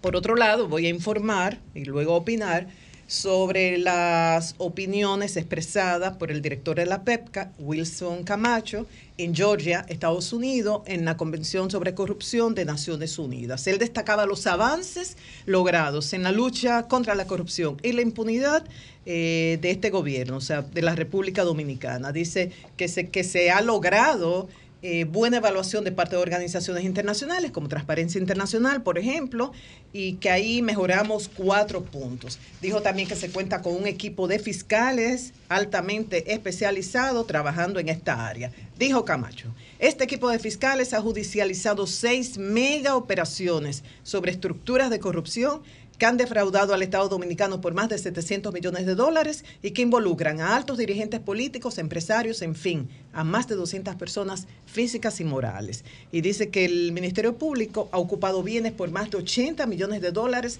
en los últimos tres años. Entonces, y dijo también que aprovechó la oportunidad para agradecer a Estados Unidos por su ahínco para negar refugio a quienes hacen posible la corrupción pública. Entonces, yo tengo dos críticas, ok, que se hayan dedicado a los, a los megos, megas proyectos, o sea, en contra de la, mega casos en contra de la corrupción. Pero todos estos casos que, ti- que han ocurrido en este gobierno, ¿qué se ha hecho? En los últimos días, nuestro compañero Najib ya ha denunciado dos no queremos, no, no podemos decir sin escuchar la otra parte de que todo ha sido como se ha denunciado en el programa, pero mientras tanto no hemos obtenido respuesta y explicación de esto de manera convincente. ¿Qué se ha hecho con estos casos denunciados de corrupción ocurridos del 2020 hacia la fecha? Supuesta corrupción. ¿Perdón? Supuesta corrupción, porque Sí, no han sido Gracias. todavía de verdad. probados en los Supuesta. Son denuncias, denuncias de supuesta corrupción, de irregularidades, claro. En el caso del Intran ya se ha actuado, hay dos o tres casos que se han actuado, pero estos casos preocupan también, no solamente los mega casos. Y lo otro, con relación a lo que él dice, el caso de Jan Alain, miren, a mí me pueden decir, no, que la visa es un privilegio, no es un derecho. Ok. Ah, que Estados Unidos desconfía de la justicia de los países. Si espera que haya una condena, no, no podrá actuar nunca. Pueden tener todos los argumentos y yo le digo a esas personas, respeto tu posición, pero yo insisto en que hay que cuidar esa injusticia cuando se le quiere hacer daño a alguien de la política eh, o por razones empresariales, eh, eh, artísticas, por competencia en el arte, que se le arma un expediente a una persona sin razón. Entonces, para tener un inocente preso, quizás sea mejor que el responsable libre. Es mejor un definitivamente. culpable libre que un inocente preso. Y miren, lo dice una romanense que se ha visto afectado de que su provincia, su ciudad afectada por un caso así, una persona condenada por corrupción, el alcalde, que apeló y por eso mantiene su derecho a seguir aspirando. Eso nos afecta, sí, pero no podemos perjudicar a una persona que se le niegue el derecho a aspirar sencillamente por armarle un caso. Y finalmente, bueno, la COP28, la Convención sobre el Cambio Climático de las Naciones Unidas, terminó, hicieron un compromiso de ir reduciendo los combustibles fósiles hasta el 2050 de manera gradual, o sea, en el 2050 aspiran a cero carbón, cero petróleo, cero gas. Y con relación al calentamiento global, global, voy a poner dos cortecitos muy breves, Julio, de lo que dijo la representante de la República Dominicana, la viceministra de Cambio Climático y Sostenibilidad Milagros de Camps, de lo que representa ese 1.5 grados Celsius de calentamiento global. Vamos a ver. Porque 1.5 grados significa mayores acumulaciones de lluvia, generando inundaciones como la que vivió la capital dominicana hace dos semanas, rompiendo un récord nacional establecido hace apenas un año, generando pérdidas de vidas insuperables y pérdidas millonarias en infraestructura y agricultura muy breve, en dos minutos, Milagros explicó muy bien. Eh, le pidió a las, a las grandes naciones, pónganse en nuestros zapatos como estados insulares y miren lo que representa este calentamiento global, global. No solamente inundaciones, también incendios forestales y 1.5 grados significa aumento considerable de los incendios forestales que este año destruyeron más del 3% de toda la reserva forestal de la República Dominicana y que sumadas a las del resto de Latinoamérica causaron pérdidas incalculables en salud en todo el continente. 1.5 grados significa una República Dominicana sin corales, sin praderas marinas, destruyendo los medios de vida de millones de dominicanos que viven de la pesca y del turismo. La ciencia muestra que 1.5 grados es un límite físico, no es un objetivo de negociación. Que lo acordado en esta convención no se quede como una promesa incumplida nuevamente, Julio. Cambio fuera. Son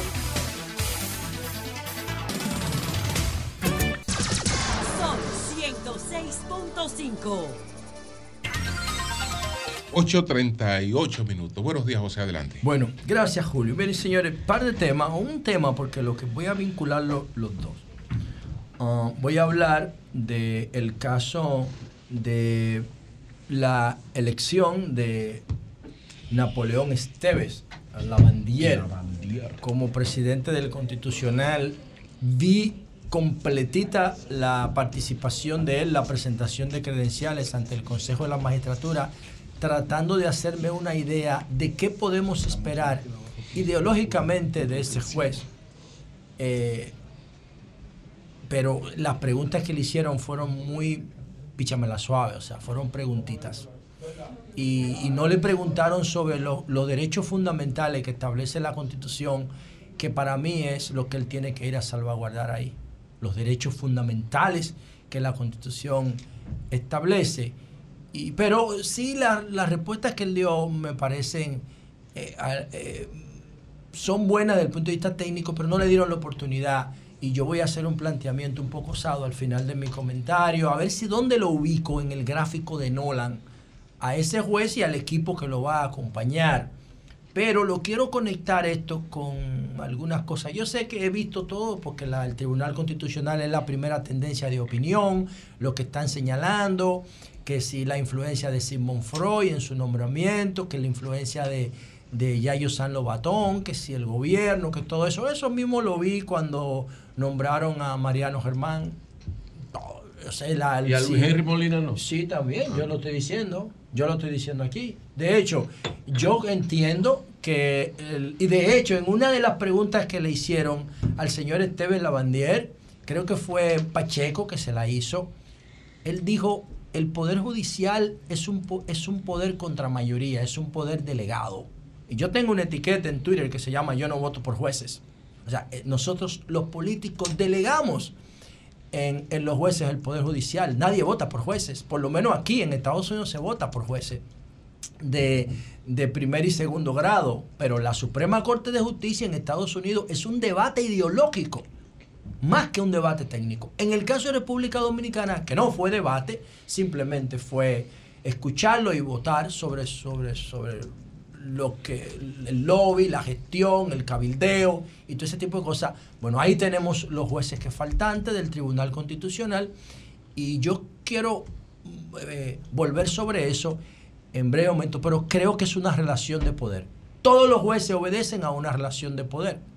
Eso es así. El PLD nombró sus jueces, Hipólito nombró sus jueces, Danilo nombró sus jueces, Leonel nombró sus jueces y el, y el PRM está nombrando sus jueces. Es así desde que se hizo el Consejo de la Magistratura. El primer, el, el primer juez que Leonel no nombró porque el PLD no tenía capacidad de hacerlo fue Subero Isa. Cuando fue el primer juez de la Suprema que salió del Consejo de la Magistratura, eh, Subero era, eh, tenía más vínculos reformistas que PLDistas. Y Leonel apostó a Subero. Pero después de ahí, todos los, los presidentes que se nombran, en tanto en la Suprema como en las altas cortes, después de la reforma de 2010, son, obedecen a una relación de poder. Y para mí eso es hasta normal. Ahora, ¿qué es lo que a mí me importa como ciudadano y como planificador de políticas públicas? Lo siguiente, miren señores, ayer la policía mató, así mismo, literal, a alias La Pluma. Y no solamente a alias La Pluma, también mató a alias Peluca. Los mató eh, detrás de Sanville, ahí en Villajuana. Ah, alias La Pluma, Oscar Juan, Oscar Charles Juan y alias Peluca, Miguel Rodríguez. Este alias La Pluma se le había escapado a la policía en un operativo al revés, en la carretera Mella, por ahí que yo tengo el proyecto de las tilapias, en la carretera Mella, era trasladado de la, de la cárcel de la Victoria hacia, eh, hacia el Palacio de Justicia para una audiencia. Bueno, José, perdón, tú dices que la policía mató. Sí, Sí, pero recuerda que primero, y eso hay que decirlo, se produjo un enfrentamiento. Ahí voy, sí, yo lo Ahí hubo un tiroteo. ah, no, porque decir. tú dices como que lo mató. Bueno, como voy si a decir por qué. Estuviera yo, voy a decir Ahí. por qué yo digo esto. Entonces, estas, dos estas dos personas, sobre todo alias La Pluma, Johnny La Pluma, se escapó de un operativo el 29 de agosto.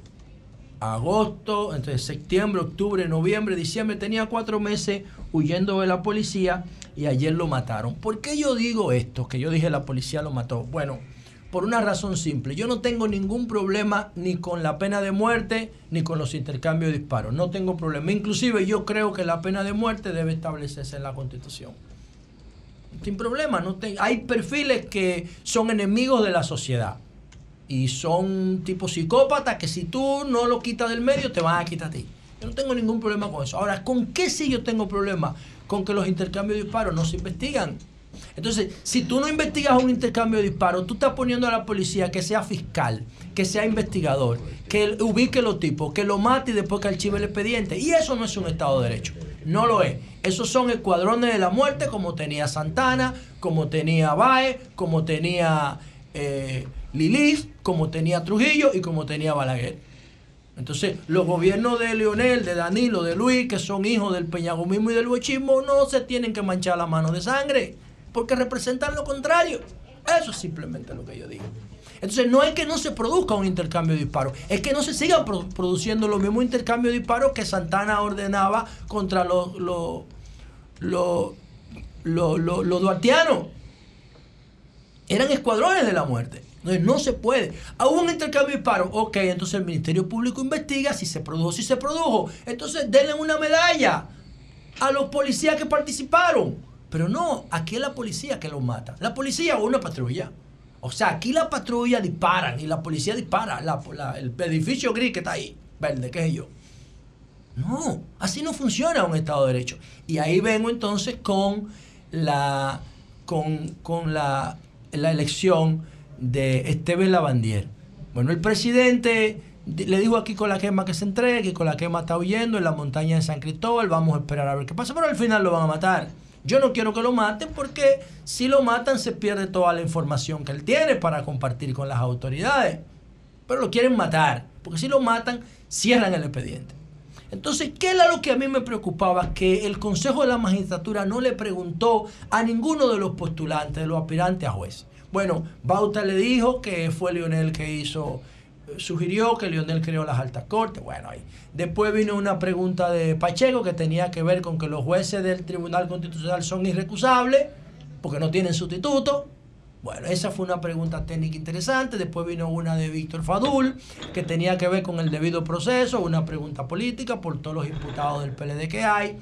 Y después vino una pregunta de Miriam Germán Brito, que fue la única que a mí me interesó porque tenía que ver con el derecho de habeas data, el artículo 70 de la Constitución. Y él la resolvió con, una, con dos palabras. O sea, no se metió en la parte filosófica del concepto, sino que dijo que eso es lo que dice la Constitución y que hay que respetarlo. El tipo tiene, viene, está en el tribunal, en la Suprema Corte de Justicia y va para el constitucional. Está nadando en su agua. Técnicamente yo no tengo ningún tipo de cuestionamiento para él. Independientemente de que esté vinculado al gobierno, es un tipo preparado para eso. Técnicamente preparado. Respondió correctamente todas las preguntas que se le hicieron, pero fueron preguntitas que se le hicieron. Nadie le preguntó a él sobre los intercambios de disparos. Nadie le preguntó sobre la sentencia 168-13. Pero está el artículo 37 de la Constitución que dice que República Dominicana el derecho a la vida es inviolable desde, desde la concepción, desde el polvo hasta la muerte. Dice el artículo 37 de la Constitución, ellos tienen que salvaguardar ese artículo. Entonces está el artículo 38 de la dignidad humana. El paquete de, de derechos fundamentales empieza en el artículo 37 y termina en el artículo 75 de la Constitución. Ese es el bloque de derechos fundamentales. Cuando el presidente jura ahí en la, en Asamblea en agosto del 2020, levanta la mano, acepto cumplir y hacer cumplir la Constitución. Esa es la esencia de eso. Pero nadie le preguntó de eso. También hay otro, yo le hubiese preguntado a él por el tema de la libertad de culto, que también está en la Constitución en la Constitución de la República Dominicana, creo que el artículo 45. ¿Qué dice el artículo 45? Oigan esta vaina, es una joya. El Estado garantiza la libertad de conciencia y de culto con sujeción al orden público y respeto a la buena costumbre. Yo le hubiese preguntado a ese señor juez, Teve Lavandier, de la Puncamaima, yo tengo que jurar ante una Biblia para ser creíble. Dígame usted a mí, señor, ¿usted quiere ser presidente del Constitucional? Yo tengo que jurar ante una Biblia, ante un juez. Y el juez tiene que tener dos crucifijos atrás. Es una justicia así puede ser imparcial. Yo quería saber, para yo ubicarlo en, en el esquema de Nolan, en el gráfico de Nolan, a ver dónde cae. Para yo saber qué va a pasar. La sentencia 168-13. Esa vaina que agrede la dignidad humana. Pero la dignidad humana no es la dignidad dominicana que está en la Constitución, en el artículo 39. Es la dignidad humana la, sentencia 168-13 agrede la dignidad, la condición humana. Es lo que le hicieron a los niños de Yanalán. No fue a los niños de Yanalán que agredieron con, con publicar su nombre y quitarle la visa. Es a todos los niños del mundo. Ese es un crimen de lesa niñez.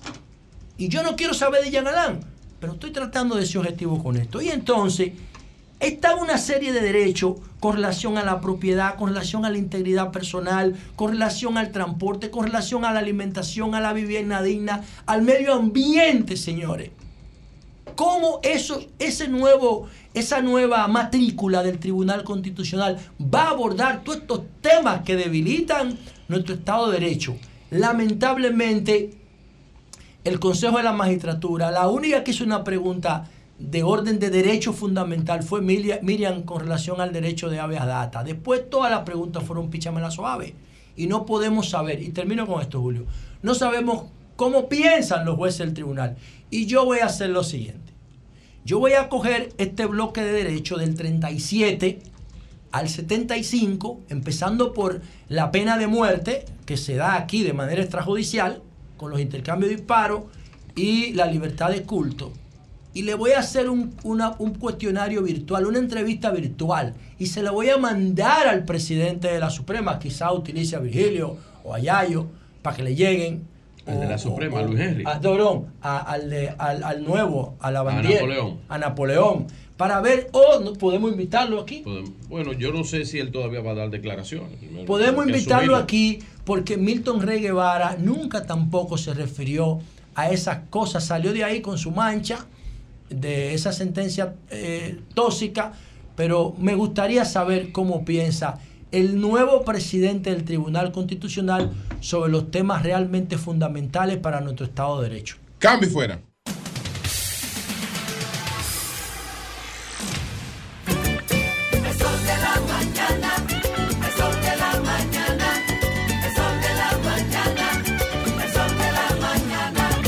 Desde Bandex reconocemos el valor de lograrlo juntos. Sabemos que es dar la atención a la salud, equipando centros para brindar el mejor servicio. Por eso seguimos apoyando más proyectos que llevan nueva tecnología al sector salud, financiando más de 2 mil millones de pesos, porque juntos impulsamos el desarrollo del país. Bandex, Banco de Desarrollo y Exportaciones. Donde quiera que vayas, donde quiera que estés, estamos muy cerca de ti. Con soluciones de acero, transformando el país. Somos Yerba Aumental Estamos en tu hogar y en cada edificación. Fabricamos los cimientos del presente y el futuro. Construimos lo mejor para proyectos más seguros. Somos Quedao Metal Un país más sostenible es nuestra misión.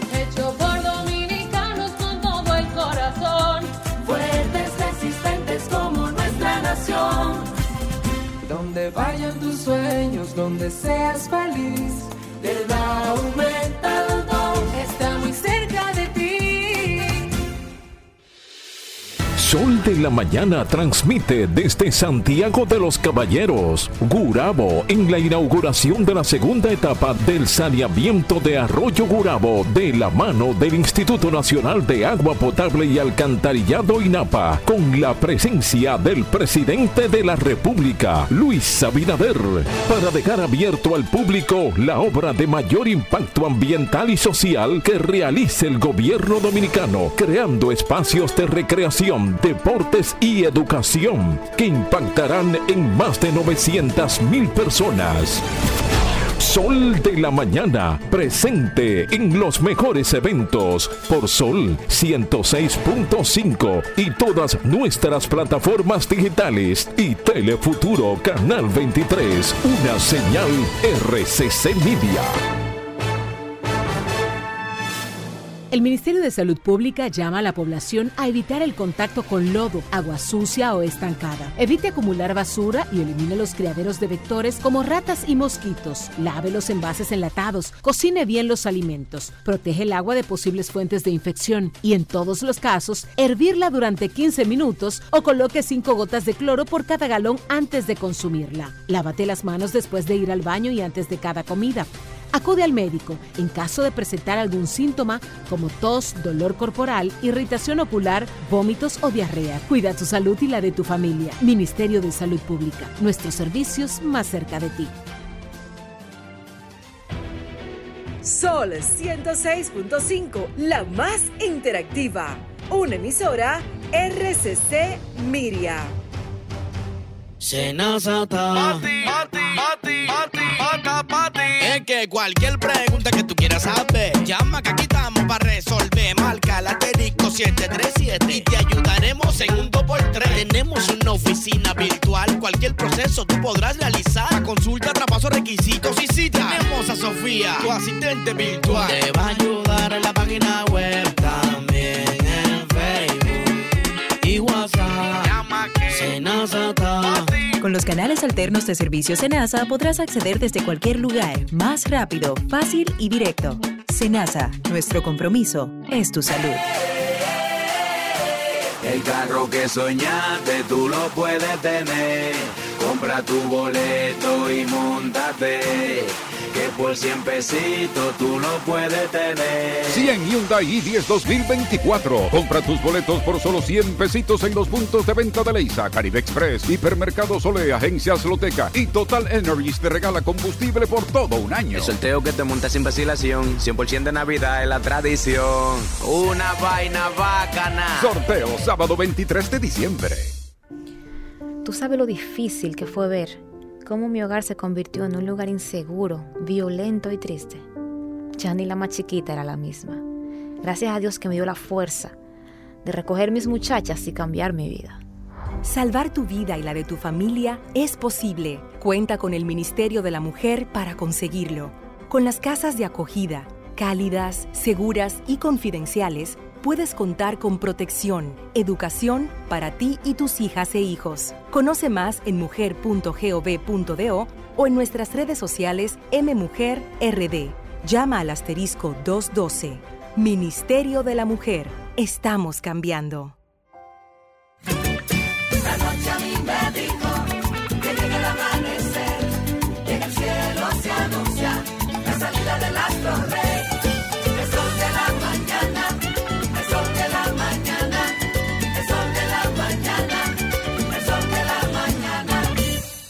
Este reporte llega a ustedes gracias al producto natural fibracina que elimina colesterol, azúcares, absorbe y expulsa los excesos de grasas del cuerpo, ayudando a bajar de peso. Fibracina, fabricado por Guardian Drug Company y autorizado por la Administración de Medicamentos y Alimentos de Estados Unidos. Teléfono en República Dominicana 809-688-3622 y en Estados Unidos 732-745-7575. Ramón Mercedes, buenos días, adelante.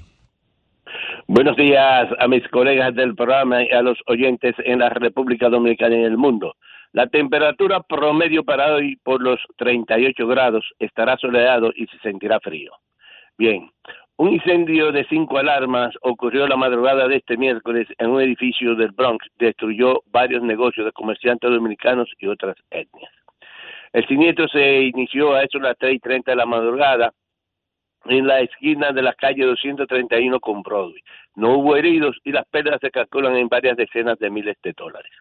Por otra parte, la gobernadora Kathy Hochul anunció que se otorgaron más de 5,1 millón de dólares para apoyar 137 clínicas satélites de salud mental en todo el estado de Nueva York. El financiamiento es parte del plan de mil millones de dólares para transformar el sistema de atención de salud mental en el estado, que incluye un total de 8.3 millones para apoyar y emplear estas clínicas en todo el estado. En el Alto Manhattan se observan con frecuencia personas afectadas por salud mental. Asimismo, el congresista demócrata por New York, Adrián Espaillá, encabezó una carta dirigida al Consejo Municipal de Nueva York para, que se prohíba el confinamiento solitario de los reclusos.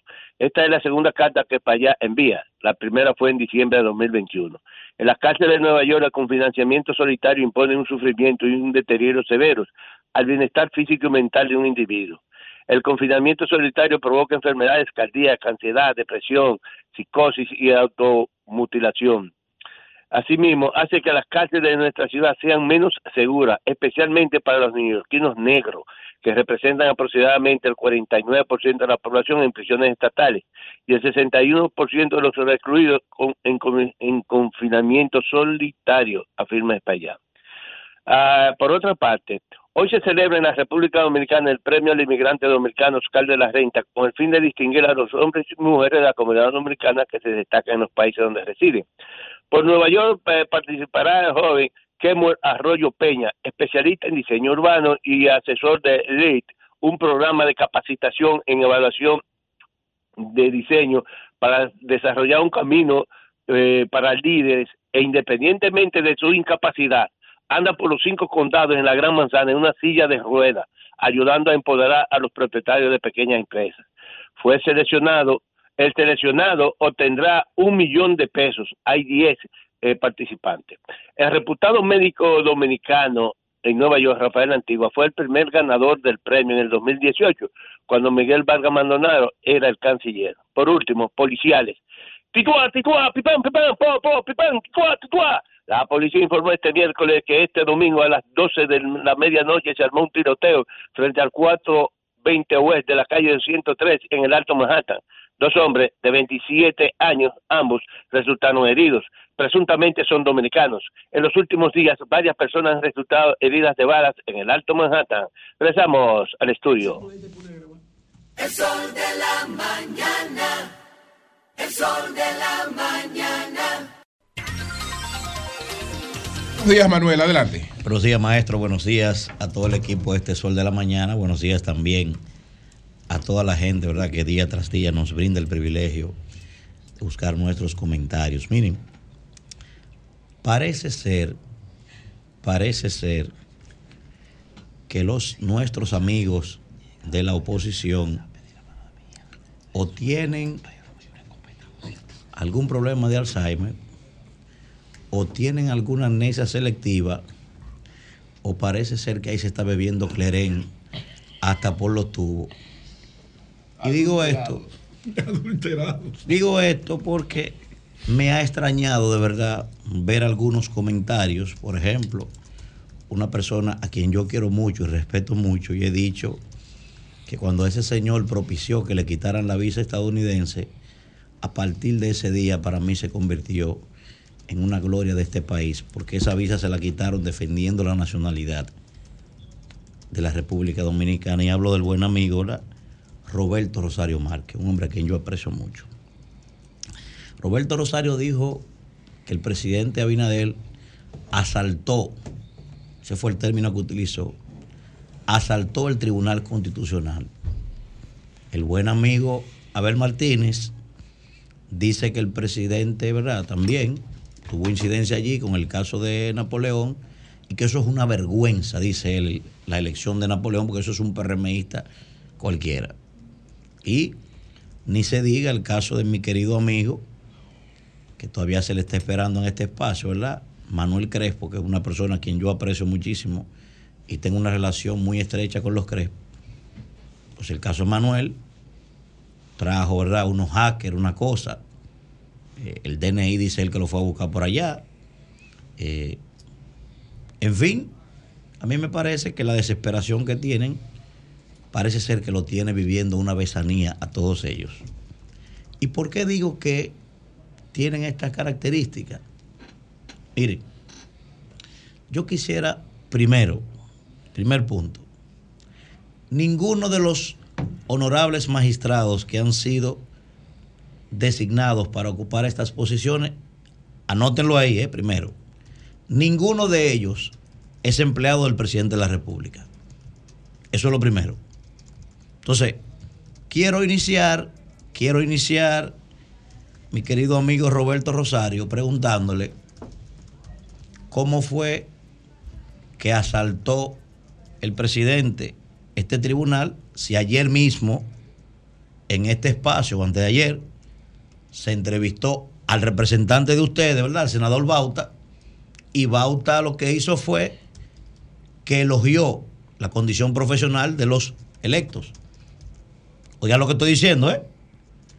El representante de ustedes elogió a los profesionales y dijo, aquí mismo en este espacio, que su única queja fue porque no se acogió su propuesta del amigo Nanfi Rodríguez. O sea, él no cuestionó absolutamente a nadie y valoró la condición profesional de cada uno. Y yo le pregunté, yo le pregunté si había un acuerdo previo, se había violado el acuerdo y me dijo que no hubo ningún acuerdo. Si le preguntan a Manuel Cruz cómo debió elegirse eso, yo creo que ahí debió haber un consenso. A Manuel. Ahora, ni Manuel es el presidente, ni tampoco hay una obligación de hacer eso. Pero yo hubiese, yo hubiese optado por un consenso. No, ni eres miembro tampoco del Consejo Nacional de la Magistratura. Ni soy consejero. Ahora, yo le pregunté a Bauta y Bauta me dijo a mí que no. Entonces, me, me parece extraño que el consejero de ustedes esté ponderando la condición profesional de cada uno de estos nuevos jueces y que usted diga que el presidente asaltó el tribunal. Y él inclusive hasta votó por dos de ellos, lo dijo aquí en este programa. No entiendo eso, por eso digo, o tienen algún tipo de, de besanía o se está bebiendo triculí en esos, en esos lares, ¿verdad? Primer punto. Segundo, Roberto, mi queridísimo amigo, parece ser que a usted se le olvidó que cuando usted fue designado presidente de la Junta, o miembro inclusive de la Junta, usted era miembro del Comité Central de un partido. Y usted lo hizo, mire, extremadamente bien. No hay ninguna queja de parte mía para usted en su labor. Brillante su labor allí, sobre todo lo que, lo que se parezca a Junta en materia administrativa debe llevar su nombre. Usted lo hizo bien. Ahora, usted era dirigente de un partido político. Y usted salió de ahí, no duró 10 minutos, no duró cesante y de una vez se fue a un partido político a trabajar. O sea que yo pienso que en ese tema de gente que tiene vinculación, usted mire, debe olvidar eso. Porque yo no lo vi a usted en ningún momento, mi queridísimo amigo, cuando Leonel cogió a empleados de él. Escuche bien, a palatinos de él, que no le estoy quitando la condición profesional, gente brillante, pero empleados de él. Yo no lo vi a usted protestar cuando el presidente Fernández cogió a su abogado personal escuche bien, a su abogado personal, hermano de un miembro del comité político del PLD, y lo nombró presidente de la Suprema Corte de Justicia. Yo no lo vi a usted protestar por eso. Yo no lo vi a usted protestar cuando el presidente cogió a Lino Vázquez, que iba a salir, ¿verdad? Alejandro Moscoso Segarra, a Fran Soto y otros más. Todos eran empleados de él. Empleados directos. Y lo convirtió en jueces. Y yo no lo vi protestar a usted. ¿Que yo estoy de acuerdo con eso? No, yo no. Pero no lo vi protestar. Entonces, por eso, ese debate y esa prédica, déjese a la otra gente. Porque si usted no protestó en aquel momento, usted no tiene derecho a eso. Hoy no tiene derecho a eso, mi querido amigo. El caso de Abel Martínez, mire, es peor todavía. Abel, primero, vuelvo y le hago la misma pregunta que le hago a Roberto Rosario. Yo no lo vi protestar a usted cuando el presidente Fernández ni el presidente Danilo Medina sacó a un miembro del Comité Central para convertirlo en presidente de la Suprema Corte de Justicia. Un empleado de él también. Yo no lo vi protestar a usted, ni lo vi hablar de eso. Peor aún, Abel, usted sí está buena, ¿eh? Entonces, Abel, usted está protestando porque dice que eligieron a un, a un PRMista. Pero usted fue consejero, Abel, ¿a usted se le olvidó? O sea, a usted se le olvidó que usted votó por Mariano Germán para presidente de la Suprema Corte de Justicia, usted siendo consejero por un amigo del presidente, empleado del presidente. ¿Se le olvidó eso a usted? Oiga, oiga, pero a ver, pero así no. O sea, eso es cháchara política y toda mi vida he estado en contra de la cháchara política. Usted no, y pero peor, es más desagradable lo suyo. El representante suyo, el suyo, el que usted puso ahí, lo desautorizó a usted, lo que usted está diciendo. Votó por todos esos jueces que están ahí. O sea, eso significa que lo que usted está diciendo tiene tanta importancia que ni siquiera al propio representante suyo le ha importado lo que usted dijo, lo que usted pensaba. Fíjese que usted se pronunció en contra de que hoy es presidente electo antes de que lo eligieran y el representante suyo ni caso le hizo a usted. Oiga, para que usted vea la importancia que tiene lo que usted está diciendo. Demuestra una división de criterios. ¿Verdad? Muy Y por último, y por último, no, es, no soy yo el que estoy diciendo que el doctor Leonel Fernández todo el tiempo quiso controlar eso, Danilo Medina, no. Yo quiero que el país le preste atención. Atención, Llovita. El país le preste atención a estos 35 segundos de una opinión ¿es de quién? El expresidente de la Suprema Corte de Justicia, Jorge Subero Isa, que en esta cadena de RCC Media hace ocho días, que dijo lo siguiente. Pónselo, Llovita, para que la gente vea que no es Manuel Cruz. Ella hablaba de, de que Leonel Fernández se opuso a, a una Procuraduría General Independiente. Yo discutí mucho con Leonel ese punto. Y usted tiene razón. Pues Leonel me decía a mí, es imposible pensar que en un régimen presidencialista el presidente de la República prescinda de su brazo derecho, de su representación en el sistema de justicia. Yo no creo en eso. Él lo quiere manejar todo. Él lo quería manejar. De eso, de eso no, es- de eso no es- Pero él o es un modelo que está en todas partes. No. Ustedes escucharon, señores, el país escuchó lo que dijo Jorge Subero Isa. Tú no pusiste la segunda parte. Ustedes escucharon o sea, lo que dijo Jorge Subero Isa, que Leonel le dijo a él que un presidente de la República no podía prescindir de tener dominio ahí, de tener su brazo derecho en la justicia dominicana. Dice Jorge Subero Isa, lo dijo en esta cadena No, de pero, eh, no, pero escúchame, ahí están hablando de la Procuraduría. es Sí, sí, de la Procuraduría. No, pero no es la- de la justicia. No, la, no, no es la es la- justicia. es la Procuraduría que le está hablando. Eso lo dijo él. Pero de la Pero la Procuraduría. Procuraduría, no de ninguna alta corte. No, no, pero la. Procuraduría que está hablando. No, No, no, no, porque de la Es alta el corte- brazo del Ejecutivo No, no, en no, el no, sistema no, no, judicial. es es. no, no, porque es que de- es de de la alta corte no hay que hablar. Él no si que es hablar de eso. ministerio, depende Es que no tenía que hablar de la alta corte porque él lo mostró en, la, en prueba, lo mostró. Cuando él cogió a su abogado personal, cuando él cogió a su abogado personal y lo convirtió en presidente de la Suprema Corte, no tenía que demostrar nada. Ahí lo probó. Cuando Danilo Medina cogió a un empleado de él, miembro del Comité Central, lo convirtió en presidente de la Suprema Corte, no hay que demostrar nada. Lo probaron Pues en la tú, práctica. tú apoyas que ese comité ¿Eh? de base sea No, yo no apoyo nada. fue. Disculpe, no, no, un comité de base no. O lo justifica. Espérese, son profesionales brillantes. Y lo primero que No, dije es que fue- nadie va a discutir Lo eso. primero que dije Pues fue- Mariano no era brillante, Lo primero que dije fue y todo. Mariano Germán no era- Todos no brillante. Y lo hizo bien. Entonces, Ahora, Miembro del Comité de Central ellos- y hermano de la- Ninguno de de, los la- que fueron elegidos. Comité Ejecutivo. Ninguno de los que fueron elegidos son empleados del presidente. Ninguno. La Había- única había- persona. Había, La única había persona. participación de los otros Bien. partidos. La también. única. Yo lo hubiese hecho también. Yo lo dije. Había Comentario. participación. Ahora en esa no hay. Yo lo dije. En esas son todos afines al PRM. Eso no es verdad, maestro. Todos. Usted no, usted no puede probar eso, ¿no es verdad? Todos. ¿A dónde está la prueba de eso? Todos. ¿A dónde está la prueba? Ahí, en la designación, ¿A dónde? en el historial, en la hoja de vida. A mi Están hermano, ahí. a mi hermano Manuel Crespo a mi hermano Manuel hermano y Crespo. tu hermano. Estamos esperando, Manuel. Yo lo estoy esperando. Que tú presentes un papelito, Hipócrita. un video, lo que fuera, de los hackers. No sé si son hindú ahora, como tú dijiste, como dijo Leonel la otra vez. O sea, a alguien, que el DNI buscando a alguien, a Chochueca, a quien sea. mucho al PRM, no, yo no estoy defendiendo nada, yo estoy diciendo aquí lo que es. Usted, mira, mira, es más, escúcheme, maestro, déjeme 30 segundos. Mire, estando nosotros en Cachilla, llegó un individuo. ¿Qué es eso? Estando nosotros en Cachilla, llegó un individuo con una carpeta como la Jara. Y fue a decir ahí que las elecciones del 20 que se suspendieron fue Leonel que propició eso. Y a vincular a Leonel con temas de narcotráfico, digo, no hay problema, maestro, yo se lo acepto. Ahora, destápeme la carpeta ahora mismo y páseme un papelito donde usted me diga que la DEA tiene un informe, una vaina, o, o algún. No, no, no, eso es lo que. No, párese de aquí, coño. Lo paré de ahí del aire. Digo, usted no puede venir a este programa a, a emitir nada en contra de nadie sin probarlo. Yo estoy esperando a mi hermano Manuel Crespo que me encuentre un papelito de algo. Bueno, Adelante, fuera. Sol 106.5. Son las 9, 18 minutos. Pedro, buenos días. Buenos días, República Dominicana. Buenos días a todo el panel, buenos días a todo el equipo de producción, buenos días a todos los dominicanos y dominicanas y extranjeros que viven aquí y que nos escuchan allá, allá, en cualquier rincón del mundo donde haya un alma dominicana, ahí llega el sol de la mañana.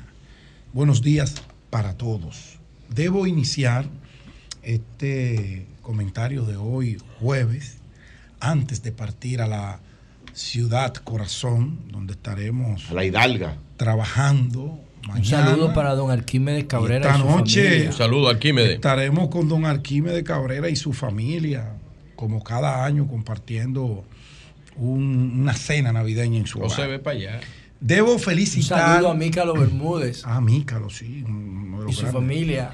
A doña Aura, voy a dar un abrazo a doña Aura que vive antes de llegar a, a donde doña. Aura, que también Doña vive- Aura esa Toribio. vaina se llama, oye, ¿cómo se llama eso, señores? Es una cosa preciosa. Se llama Quinta de Pontezuela. De Pontezuela. Sí, claro. Esa vaina, el nombre parece una, de la, una telenovela. de una telenovela. es que eso es como una.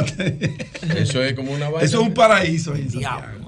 Saludos a doña Aura Toribio, saludos a la es familia que de los Arquímedes santiagueros Cabrera. son hecha vaina, les Bueno. gusta hecha vaina. Hoy, hoy, eh, no, el próximo viernes, eh, la página de información política, una de las más visitadas, el PLDista, allí, estará arribando a su décimo aniversario. Así es. Saludos para ellos. Yulisa Ubrí es la responsable junto a un equipo de jóvenes brillantes del PLD, que son mis amigos todos, han sido los responsables del contenido y del crecimiento de esa página de información Una política década, de redes Pedro, sociales. Saludos Una para década. y para Mejor- me- tiene A mejor contenido, Montero, a tiene mejor Yulisa contenido Ubrí, que la misma a red Yulisa social del PLD. Buen trabajo Es un trabajo extraordinario. Mis felicitaciones para Yulisa, para Dylan, para Igual, todo Yulisa Ubrí, un el abrazo. equipo que lo compone y ellos están invitando Tremendo para trabajo, el sí. próximo viernes a las 6 de la tarde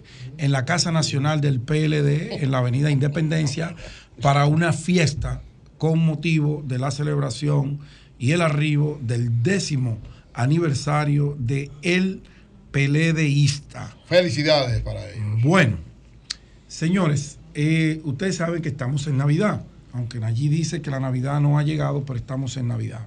Antes de eso, quiero hacerle una recomendación a Bartolomé Pujols. Bartolomé, tú fuiste muy enérgico, directo amigo, en el ejercicio eh, de la democracia, lo que tú entendías que era muy correcto cuando eras parte de la sociedad civil, que no formaba parte de una organización política ni de ningún gobierno, y con todo tu derecho, pues estás participando de un gobierno y hoy tu nombre está en la palestra pública con una contradicción total a lo que era tu discurso. No digo que lo que está circulando, que tú mismo admitiste que fue devuelto, que fue anulado el proceso de licitación de 300 millones para un software para el registro único médico, que creo que es interesante y debemos avanzar hacia allá, pero que a la gente como que no le gustó, como que fue poco transparente. Y comenzó todo ese escarceo, y como tú comprenderás, mi querido Bartolomé, tú que eras tan enérgico, como ese video que nuestro compañero allí trajo aquí y yo que sabes que te respeto, compartimos muchos escenario cuando tú aspirabas a alcalde y entendía que tu propuesta era muy buena y que gente como tú debería incursionar en la política, pero hoy me siento sorprendido. No te lo voy a esconder. Como somos todos personas públicas y nos debemos al público, no puedo esconder que me siento un tanto frustrado con la actitud que tú has asumido. Primero, con esa contratación de emergencia sin emergencia, que ya fue anulada gracias a Dios y gracias a las redes sociales, gracias a la tecnología que nos permite tener acceso a todo, a todo, todo, todo, todo, todo. Pero estoy más sorprendido porque tú eras una persona que le decía ladrón en su cara a gente que no había sido ni siquiera procesado en un expediente, solo rumor público. Ni sometido. Ni sometido, nadie había hablado de eso. Ustedes sí se montaron en esa ola, todo el mundo era ladrón, ustedes iban a hacer el cambio, ustedes iban a marcar la diferencia, todo lo que ustedes iban a hacer era lo maravilloso, lo edílico para la República Dominicana. ¡Wow! ¡Qué frustración tiene hoy la República Dominicana! Con ustedes. Y la frustración mayor de nosotros, sobre todo la mía, es que mi generación se ha caído. Mi generación ha sido un desastre en este gobierno. Y cuando digo mi generación, ustedes saben a lo que me refiero. No estoy hablando de mis compañeros, estoy hablando de mi generación porque tenemos prácticamente la misma edad. Lo que pasa y hemos de luchado lo que pasan de 60. Y hemos venido haciendo, también esa ha frustrado a todo el mundo. No, no, la tuya, no es lo que pasa. No, la mía no, yo tengo 50 años, mucha honra. Entonces, coño, y que, que tú, Bartolomé, un tipo tan amigo de la prensa, y que cada vez que tú dabas una declaración, la prensa se hacía eco, y que tú intimando de que a gente como Kelvin Faña, que lo que hace es informar. No, eso no. Coño, Bartolomé, te pasaste. Creo que te llenaste de arrogancia. Creo que tú, al igual que otros de mi generación, que lo he dicho en esta cabina, se pusieron locos con el puesto, con el guardaespaldas, con la gasolina gratis, con la jipeta gratis, con el cambio de aceite gratis, No, eso era en el PLD. con la nómina que da novia, amante y todas esas pendejadas. Eso era en el PLD. Los restaurantes caros que ustedes tanto criticaban y no salen de ellos. Ahora hay que hacer una cita a ver cuándo ustedes no van. Coño, qué maldita vergüenza uno siente. Y gente que uno apostaba a eso, por eso es que no se puede hablar tanta porquería, porque hay que ser coherente en lo que se hace y lo que se dice. Yo espero que tú tengas la humildad, mi querido Bartolomé, de salir y pedirle excusas a este país. Es más, yo me voy a ir más lejos. Si yo fuera tú, le presentara mi renuncia en el día de hoy al presidente Abinader. Si lo de Hugo fue burdo, como mucha gente lo dijo. Si lo de Ina- el, el de Inavima, ¿cómo se llama el que tú cancelaste allí? No, yo no, no, yo no sé de qué tú hablas. Ese, Promipime, que metió la pataza a tajón. Julio fue que lo canceló. Julio no. Entre los dos. Él se canceló. No, él se canceló él. Y, y esta, Él y. Julio le dio la Y- oportunidad y esta de gente, don Julio, Yo eh, creo- estableciendo responsabilidad. Yo creo que se canceló. que Bartolomé, hoy por su familia, Julio se lo llevó. por él, por la República, por la generación que representa, debería estar poniendo ese cargo a disposición del presidente Abinader. Debería estar, porque eso es igualito a lo que está pasando en Intran. Y yo no he visto a Carlito Pimentel, no lo he visto, porque para uno es con un fuete duro y el cuero mojado, y para otro es tibio. Yo no lo he visto a él salir como él ha salido contra Hugo Vera. No lo he visto, que todos los días da una declaración de ese caso de Intran. Todos los días. Yo espero que con este casito de 300 milloncitos, quizás para Ahí los vi- PRMistas eso no vi- es nada. Vi el caso de una. Carlos es un cuchillo, Carlos Vi el caso no de una, vi el caso de una No jueza. lo, no lo controla nadie, ese de tipo, una, de una jueza, tiene más de 30 años en el sistema, que eh, se ordenó una investigación y se la pueden hacer la investigación, porque ella, un sobrino, eh, es suplidor del INAVIE y creo que ella le acompañó un día a una reunión en el, en el INAVIE y, y el INAVIE, Víctor Castro, lo denunció y compra y contrataciones. Perfecto, le mandaron a hacer una investigación a la jueza. Y eso es correcto, la mandaron a investigar. Pero es investigando la que están. Entonces, el compra y contrataciones esta semana dio a conocer el nombre de la jueza y una serie de cosas diciendo que la mandó a investigar a ella por corrupción. Eh, Pero es una investigación. es una investigación. ¿Y por qué usted no espera que la investigación determine Si hay o no corrupción. si hay o no o no la- corrupción antes de usted lanzar a esa juicios. señora a todos los medios de comunicación que ella como jueza la están investigando por, Sí, un- a- por con un todo derecho. A Carlos claro. Pimentel le preguntaron O sea, que si él tenía facultad para y a- dejar que ella la está investigando. Y dijo, no, pero es que Pero no investigando la que está no investigando porque no un fiscal- un general. porque No, tal vez si, si ya él recibe la sanción, dice, mira, la mandamos a investigar y se comprobó. Pero es una investigación. Es una investigación que no se Tú sabe. Tú Claro. pudieras estar en favor o en contra de, Coño. de el- del desempeño que tiene la dirección de compra y contrataciones ahora, pero de que eso es parte de lo que nunca se había hecho. Sí, Es pero, parte de lo- pero parece es que tú, parte de lo que pero, nunca pero se parece había que, ¿Pero te- qué- qué fue parece que que tú perdiste la memoria porque Sí. compra y contrataciones. Primero, la fundó un amigo tuyo que tú 340 sabes que, que, que, tú, 06. que tú sabes que. Pero que- la fundó. No, y la no, que estaba que- después de él que hizo- Ahí- está los la dos hicieron un gran un trabajo. récord en Los dos. tiene. ¿Quién fue que suspendió la cuestión de la onza? ¿Quién suspendió una serie de cosas? Hicieron los dos. Como que ahora se Cada volvió siempre, se ha hecho siempre, se ha hecho eso, menos hecho trabajo. Siempre Pero- ha hecho pero su con trabajo. Menos ruido y- menos malas contrataciones intenciones. Ha cumplido con un Julio, papel desde que se Julio, fundó. si compra y contratación ¿Eh? hubiese cumplido se su fundó. papel en el gobierno anterior, Bueno, eh, el nu- nueve de cada diez Señora. casos de los imputados no se dan.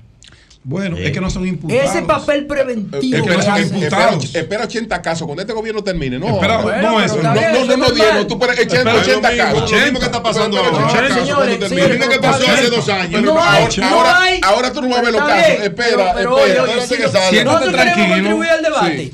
Que no vamos a estar es- aquí. No Eh, es, no digno de resaltar esas 28 cancelaciones por presunta corrupción. Dígame ustedes, a mí, No, ¿no, no, es no, digno? no, no, no, lo digno es resaltar sometimiento. ¿Dónde está el sometimiento? El PLD no lo hace. No, no, no es el PLD. El PLD no está es el. Estado que tiene Pero- que hacerlo. pero- pero es el Ministerio. Público Va- Independiente. va- va- adelante. adelante. Pero ven acá, por Dios, el Adelante. Ministerio El Público. ¿Qué tiene que. Le- No, no olvídate de eso. Ay, qué lindo. ¿Y el Ministerio Público? Ay, ¿Qué hace el Ministerio Público? Adelante, adelante. Pero ven acá. Pedro, ya vamos a que Pedro 28. termine. Dice un gran amigo. Cinco, no, ministros. No, no, no. No, eh, Sí. tómate nuevo, empieza otra vez. Sí. No No, sirve adelante, adelante. Ya No, está. Adelante, vamos a dejar que ¿Cómo termine. es eso? Bueno. No le robamos el No, solo, no, no, no, esto es un debate y se Julio apunta. le cogió cinco minutos y No, yo adelante. pueden, todos, uno. todos podemos, yo lo hago cada rato. Bueno, señores, le pongo un punto ahí al tema Bartolomé Pujols. Yo te recomiendo, si tienes familia, sé que la tienes, renuncia a esa posición porque ya metiste la pata. No digo que cometiste algún acto de corrupción como tú lo decías antes. No lo digo porque no tengo prueba. Es más, ni siquiera lo pienso. Ni siquiera lo pienso. Pero ya el voz populi te está viendo como una persona que no es lo que decía ser cuando estaba en la oposición. Eh, miren, en San, en San Pedro de Macorís hay un tema con un liceo. Ellos tienen más de ocho años demandando que le construyan uno, dos liceos porque tienen una, un déficit muy alto de aulas. Pero la sorpresa de ello es que después de dos millones de solicitudes durante ocho años, cinco de atrás y tres de ahora, no recibir ninguna respuesta, la respuesta que reciben es que el liceo, asignado por la gran cantidad de estudiantes, se lo han pasado al Infotep. Y ellos se preguntan, el Infotep tiene una característica muy diferente, muy positiva, dicho sea de paso, en la enseñanza eh, técnico-profesional para formar jóvenes, muy, muy, y que yo apoyo, pero en donde van a impartir las clases para esos alumnos que ya están asignados. Y ellos me pidieron que le hiciera el llamado al Ministerio de Educación para que les pregunte por qué donar el liceo donde lo que necesitaban era la construcción de más aulas para San Pedro de Macorís. Ahí se los dejo. Quiero resaltar anoche y saludar y agradecer, agradecer es de humanos, Joan, eh, a mi barrio, el sector Lagutinito. Ustedes saben que dentro del marco de las festividades navideñas uno organiza, siempre lo he hecho, actividades sociales, jengibre, chocolate, aguinaldos. Y ayer, y ahora estoy comenzando con las cenas navideñas y ayer eh, pues iniciamos junto a Isabel Reyes, mi amiga, y mi equipo de candidata regidora de la Fuerza del Pueblo. Uno, Iniciamos, sí, los voy a invitar a todos. Eh, pero esa comida es para personas humildes. A esa señora no debieron darle eso. Entonces, a la cosa roja. ¿Eh? No debieron darle eso. ¿Por qué? Porque la cena. Eso No, es- eso no tiene grasa. Esa cena no tiene- grasa. No, no. Ah, no, a nosotros Y ayer, ayer, en la gutinita, en la Pobrecita. es que el país está pasando hambre. No. Entonces, eh, compartimos con la gente que vio a uno nacer toda esa gente yo me vieron crecer, los jóvenes crecimos juntos, los que se han quedado allá Mira, y y dulce, compartimos una, una, cena muy agradable en el sector Lagustinita. La semana próxima continuaremos en la López de Vega, en Los Ríos y en diferentes puntos, pero me sentí muy bien yo poder servirle la cena a gente que yo cuando era un muchachón iba a buscarla el día de Navidad o cualquier noche de esa que se escaseaba en la casa de uno, uno caía donde el vecino a recogerla y esos abrazos ayer me sintieron sentir muy, pero muy bien, como cada vez que acudo allá. Y finalmente, mis felicitaciones de Navidad para todos, para el equipo político que nos acompaña y para toda esta gente. Miren, señores, el Departamento Aeroportuario ayer eh, encabezó lo que se denomina un fly-in.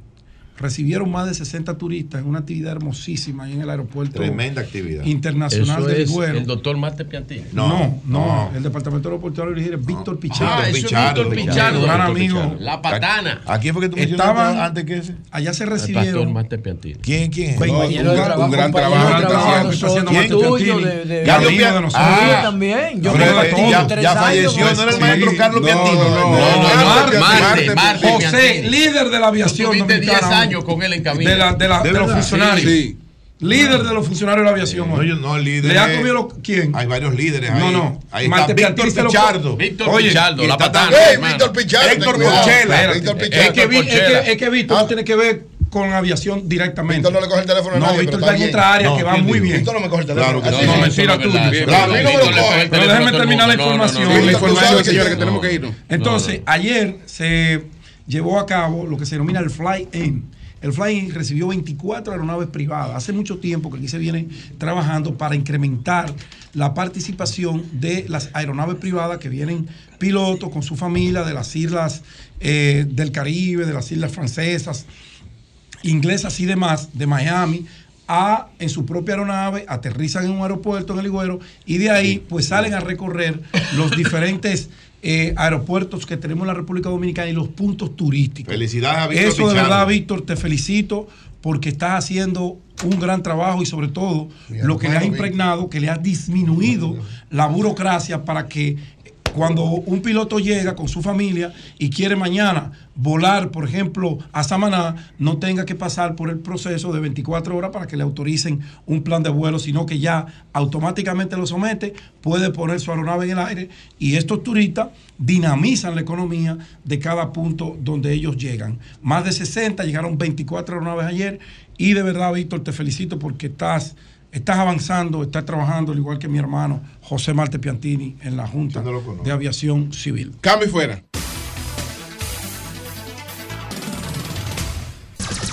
Sol 106.5. Son las 9.43 minutos. Tenemos a Fraimi Pérez, ella viene desde Villa Altagracia con algunos miembros de su familia a tratar un caso de un hermano que está involucrado, que está acusado de homicidio, atentado de homicidio, y que ellos entienden que su hermano eh, es inocente. Entonces, ¿cuál es la situación?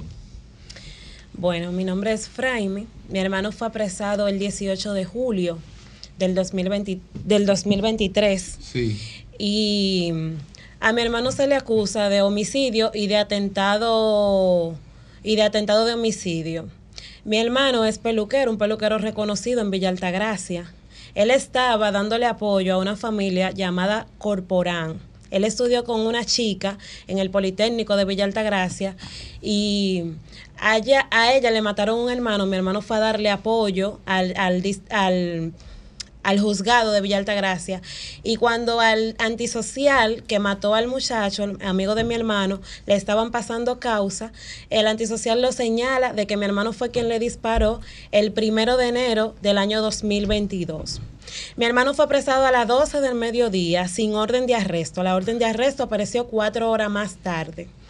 Luego, el 25, eh, le dan tres meses de medida de coerción sin tener pruebas ni nada. Le dan tres meses. Mi hermano tiene ya cinco meses apresado. Han hecho investigaciones, no tienen ninguna prueba. Cuando sube ahora al, al- audiencia, cuatro meses más tarde, eh, la jueza le da tres meses más de medida de coerción nuevamente, sin tener ninguna prueba. Eh, mi hermano, El- el- la persona que estaba acusada, al ver a tu hermano ahí, dijo, fue tu hermano que, le- que fue el que le había disparado. Sí. Pero tu hermano Oye, tenía arma de fuego, tenía... no, mi hermano ni siquiera lo conocía a él. ¿A ¿Y tu hermano tiene antecedentes? ¿Alguna No. prueba de, de- ¿Cómo se llama esta prueba de, para la pólvora? Parafina, de, parafina. de parafina. No, nada. Y la relación entre tu hermano y la persona que estaba acusada de matar al. Mi hermano a él no lo conocía. ¿Quién lo acu a quien, quien acusa a mi hermano? Mi hermano no lo conocía. ¿Cómo se llama a él. tu hermano? Franly Pérez de ¿Y León. ¿Qué dice la acusación?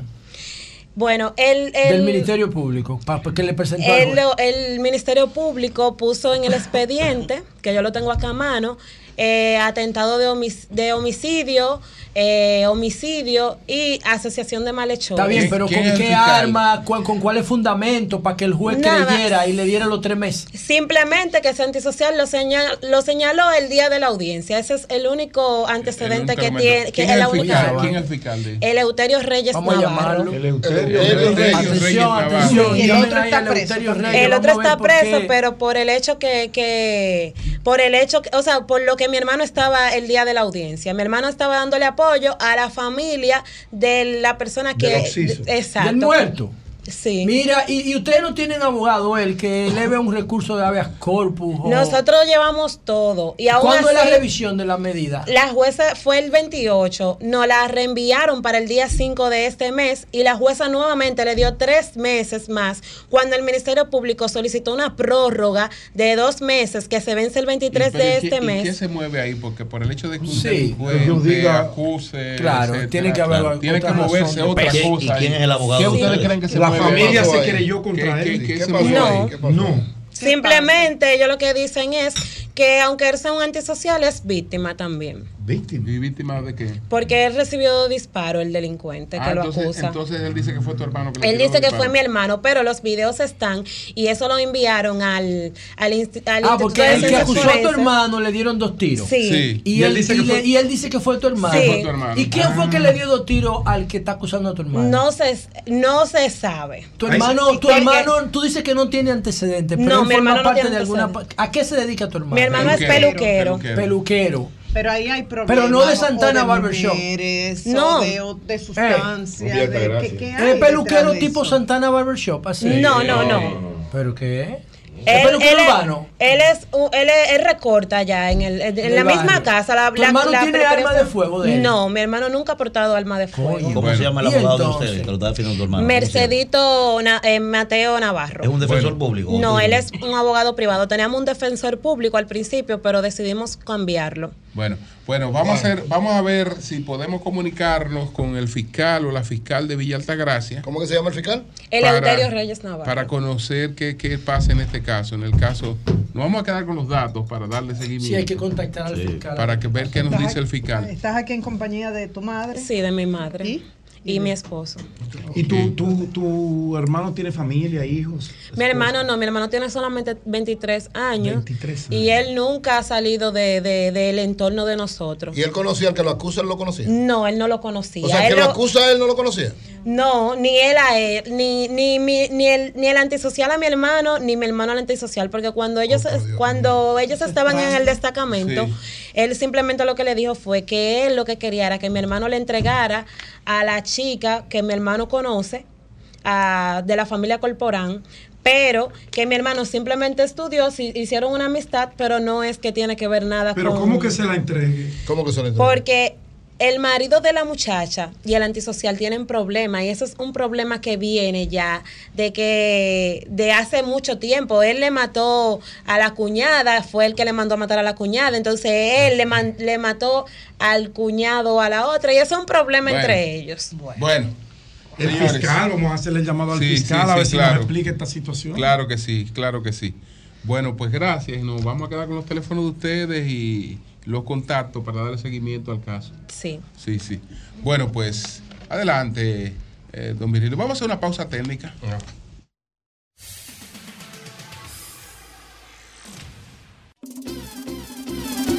La Navidad es un frito, un traguito, un turroncito. La Navidad es un pastelito, un cariñito, un arbolito. La Navidad Es un vinito, un juguetito, un angelito. Es un vinito, es un es un.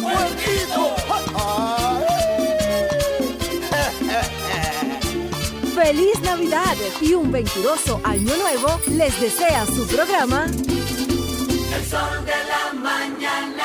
¡Bomba! El sol de la mañana. El sol de la mañana. El sol de la mañana. El sol de la mañana. Son 106.5. 9.50 minutos. Don Virgilio, adelante. Hablando es que uno se entiende, gracias a todos los que nos escuchan a través de este Sol de la Mañana de Sol 106.5. RCC Media es la catedral de la opinión en la República Dominicana. Agradecer al profesor... Juan Bosch. No, no, un momentito. No, Al profesor Mauricio de Bengochea por el envío de su libro más reciente, obra, Las 33 Recetas de Poder. Un prólogo del presidente Luis Abinader en este libro. Miren, dice en una de estas, eh, si eres un apasionado de la política y el poder, este libro es tu pasaporte hacia la comprensión y conquista. En las páginas de las 33 recetas de poder, un renombrado y experimentado consultor, Mauricio de Bengochea, desentraña los secretos mejor guardados de la política y el liderazgo gubernamental en un lenguaje claro y accesible. Lo estuve hojeando, lo voy a leer. Él ha trabajado con varios presidentes. Lo voy a leer. dominicanos. Tiene que ser extremadamente interesante. No, Eh, No, solamente dominicano, internacionales también. ¿Quién fue que lo Leonel trajo? Leonel. Fernández. De Leonel Fernández lo trajo. Entonces, eh, gracias, gracias, al muy bien gracias profesor Mauricio de Bengochea. eh, lo, lo, lo voy a leer detenidamente. Miren, eh, brevemente también, este, me llegó esta, esta cosita y yo no puedo dejarla pasar. Ponme ahí ese pequeño afiche digital, Joan, eh, de allá de, de Santo Domingo Norte. Atención, señor Manuel Cruz. Atención, señor Carlos, el alcalde. Miren, miren ese afichito que está ahí. Guzmán. Ese afichito, miren. Parece que no quieren a Carlos Guzmán en los afiches, porque está doña Cristina como senadora, aparece Abel Martínez y Mari Carmen de Polanco, que es la esposa de René. Eh, ahí en ese afiche eh, al señor alcalde eh, está afuera porque no lo quieren, no lo quieren en los colores morados. no debe estar ahí, Es que no debe estar ahí, pero que hay- no del hay- PLD. Hay una, Porque el un candidato del PLD, Abel Martínez. Es El candidato de Ahí Carlos. El Gracias. candidato de Carlos es Leonel. Gracias, gracias, gracias, gracias. ya. Pero para, para que no se pierda el tiempo. así, Muchas gracias. ahí. Qué bueno, qué bueno. Apuntaste y no diste. Qué bueno, qué bueno, qué bueno. Lee el Eso- libro de Bengochea. Eso, es lo que yo quería que ustedes me. Pero miren, Tómate lo, un tiempo. lo llevé a mi terreno. Ok. Lo llevé a mi terreno. ¿Cómo se llama el libro? El libro? Lo llevé a mi terreno, discúlpeme. Lo libro- llevé a mi terreno. Ahí en eso, lo que se demuestra es. fangoso, lo que se demuestra es. Lo que se demuestra Oye, es oye. que ustedes Oye. no tienen. Una alianza Lo real. hemos dicho. Ay, yo, No yo hay problema. Yo quería, yo quería decirlo en una demostración Ay, visual hombre. de que ahí no hay alianza. Pero ¿cómo Pero bien, el libro, el ese no es mi El que no tema. No, es- no es mi tema, no es mi tema. Bien, gracias. Eh, Ay, pero aquí hay otra muy linda. Miren, miren, señores, miren, esta que señores. me mandan de Santo Domingo no, está bien, está bien, está bien, pero esa tú la pones en Sí, tu no, tiempo. no, tú la pones en tu tiempo, no, en este no. No, en este no, tiempo no. no. Joan, no lo ponga porque este no es el tiempo de, No, de Pedro. no, sí Pedro tiene que tuvo tiempo, bien. Joan, Bien, entonces pónsela. miren, los partidos políticos, Pónsela. los partidos ahí. políticos son organizaciones Mire, públicas. maestro. Los partidos políticos son organizaciones públicas que reciben fondos públicos. Sus directivos son entes públicos. ¿Ok? Los directivos de los partidos son entes públicos porque actúan y direccionan los fondos públicos de los partidos. Desde la oposición se exige muchísimo a funcionarios dar declaraciones, aclaraciones, responder en los medios de comunicación. Pero yo he visto un silencio sepulcral, especialmente en algunos amigos, compañeros de este panel, de este panel, a excepción de Manuel Cruz. El bloque. El señor, el señor Manuel Crespo, delegado político de la Fuerza del Pueblo de la FUPU, ante la Junta Central Electoral, dio unas declaraciones en un medio de comunicación que lo resaltaron todos los diarios del país, diciendo que los organismos del Estado traen unos supuestos hackers por el aeropuerto de Ligüero para violentar la voluntad popular de las elecciones de febrero y de mayo. Y dijo que la Junta Central Electoral está en contubernio con el gobierno. Y también dijo que no confiaba en el proceso electoral. Y el señor Manuel Crespo, yo le dije aquí que le prestaba, yo no soy nadie, pero este medio es abierto. Este medio RCC Media, Sol y Sol de la Mañana, que dirige don Julio Martínez Pozo, que le prestábamos los micrófonos a la fuerza del pueblo, a Manuel Crespo, para que viniera y explicara y trajera pruebas de su acusación. En contubernio con su partido, con su presidente, usted lo mandaron a callar. Pero usted ya dijo esa declaración. Usted tiene que decir que se equivocó, o que usted ese día amaneció mal, que se bebió un medicamento, o que algo pasó. Pero usted algo tiene que decir. Y en contubernio con tus aliados, compañeros míos, en este panel, que no dicen nada, pero quieren exigirle a funcionarios públicos que vengan y hablen aquí, pero Manuel no viene y habla. Transparencia. Pues yo exijo tra- funcionario pues yo está obligado. No, y el que maneja fondos públicos, El que es funcionario funcionario de un partido. obligado. Óyeme, Nayib. Tiene que óyeme, rendir Nayib. cuentas. Estoy de acuerdo contigo. Estoy de acuerdo contigo. Y el, y el funcionario de un partido que maneja fondos públicos tiene que dar cuenta. Cuanto ante un medio, Perdón, un medio, Manuel ante un medio de comunicación. Pedro, de la Fuerza del Pueblo. Óyeme, escúchame. Ah. Manuel es el Crespo delegado es el político. financiero. Maneja Ah, los recursos que recibe la que Junta. No, no tiene que rendir cuenta de Es un delegado político. Para rendir cuenta de Tiene que hablar. Ah, Sométalo. Y oigan. No, no, pero oye, tienen que hablar. mucho, que responder. Tienen que hablar. Oye, oiga, y oigan bien, y oigan bien, y le voy a, y le voy a hacer una, y le voy a hacer una pregunta, y le voy a hacer una pregunta para que ustedes vean que este panel, este panel, que este La panel, política hay que acabarla en este país. De vaina no se puede estar haciendo así a lo loco. Eso hay que acabarlo. este. Para que ustedes vean que este panel, para que ustedes vean, ¿usted está de acuerdo con lo que él dijo? ¿Con quién? ¿Usted está de acuerdo con lo que dijo Manuel Crespo? No, señor. ¿Usted está de acuerdo, don Pedro Jiménez? no ¿Usted está de acuerdo? Yo dije ¿Usted está que de ese acuerdo? tipo de tema me acojo Usted la está- quinta pero usted está de acuerdo, No usted está de acuerdo a que él venga aquí a este no programa. sé, Eso es un problema de Manuel. ¿Usted está de acuerdo que venga a este programa él y que aclare eso que él dijo? Esa, Es una- Ah, Entonces, la petición, la petición es de este programa. Mire, señor Manuel. Crespo, Fuerza del Pueblo. Igual que la de Pujals es de este programa también. 48 horas yo le pedí a usted para que viniera aquí. Usted no vino. porque lo mandaron a callar. Un no por favor. Un momentito, un momentito. No lo eres. Un momentito, un momentito. Como ¿Usted ciudadano. Como ciudadano.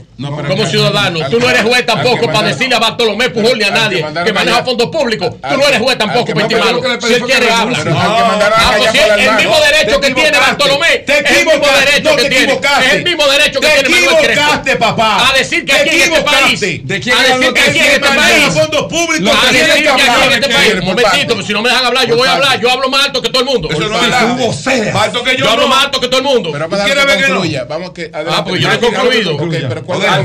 Tengo, tengo tres horas interrumpido. Pero no, no, no. Ah, bueno, bueno, bueno, maestro, porque no me dejan. No me La dejan. Es así. Es un plan de boicoteo, pero yo voy a La- hablar por encima de quien sea. No tengo problema con eso. Solamente aclararle que al que mandaron a callar no fue a él, sino al hermano. de Claro, ese que- se cayó fue él. Fue a Tobías Crespo que Pacheco le Lo dijo que- que se callara. No, lo que pasa es que fue un mensaje. Es como confuso. Lo mandaron a Está callar. confundido otra vez. Sí, fue- Lo mandaron a callar. Mira, no, un momentito, un momentito, un momentito. Un momentito, un momentito. Es más, si, esto es así, un plan de boicoteo, yo me retiro del programa. No, pero no, no, yo me retiro no, del no, programa. No, no, así no. Oye, esta ñoñería. Así no. La Ñoñería. la tienen ustedes saboteando, sabiendo No. que su delegado político dijo un disparate cuadrado y lo han mandado a callar. Y yo no me voy a callar aquí hasta que Manuel Crespo o la fuerza del pueblo o no vengan a este programa si yo estoy aquí. Porque si ustedes vienen a este programa y yo estoy aquí. Estaba en audiencia ayer. Si yo estoy en este programa, cualquiera que venga de la fuerza del pueblo va a tener que responderme esa pregunta a mí. Óiganlo bien, que a mí no se me olvidan las cosas. Manuel que lo dijo. Bueno, no, pero cualquiera que venga de la fuerza del pueblo va a tener que responderme aquí. Sea Leonel Fernández, Omar. Fernández, Ellos no han hablado de eso. Radamés Jiménez, Él no ha hablado de eso. Rubén Maldonado. No ha hablado de eso. Cualquiera que venga de la fuerza del pueblo va a tener que responderme esa pregunta a mí. Bueno, está bien. Ah, no, no.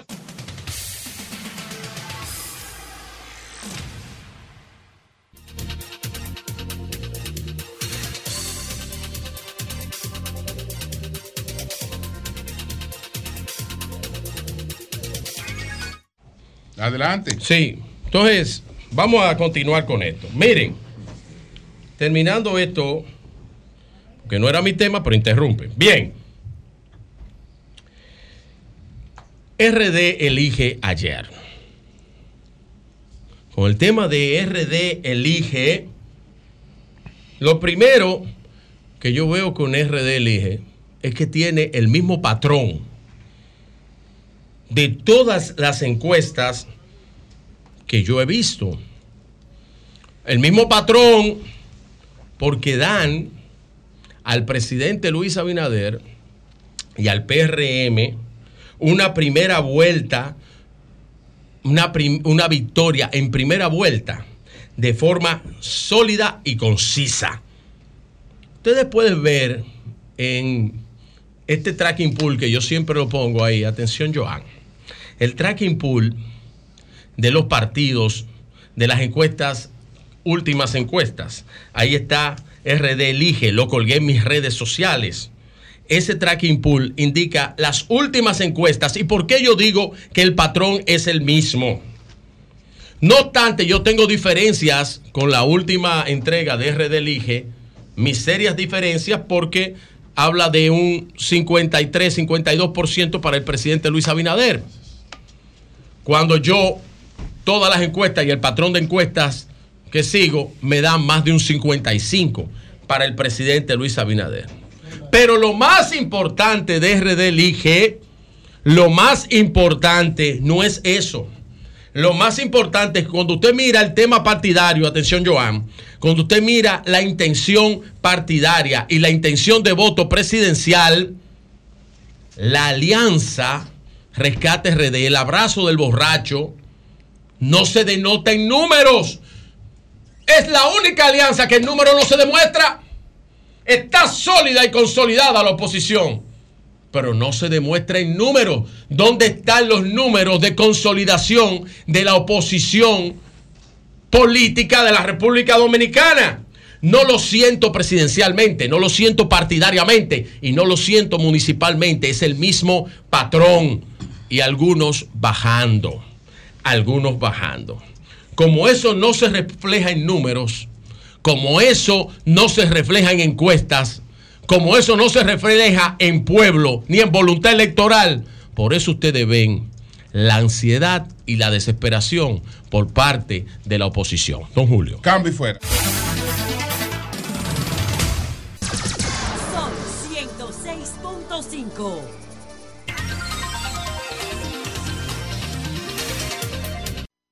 Más en tu vida. Todo lleno de esperanza. Que el Señor te dé alegría y traiga paz a tu alma. Ese cumpleaños feliz para dos grandes amigos, miembros de la Fuerza del Pueblo en la circunscripción número 2. Uno, una es mi compañera Arsenia Miranda de Cristo Rey, que cumple años hoy, y el segundo es el presidente de la circunscripción número 2, miembro de la dirección central, Nelson Gómez. Ay, Nelson mío. Gómez. Mío. Está hoy. Hermano nuestro. Está hoy Nelson Gómez Uno de los y hay en Miranda este país. de los mejores. te- te Te voy a dar un De los mejores.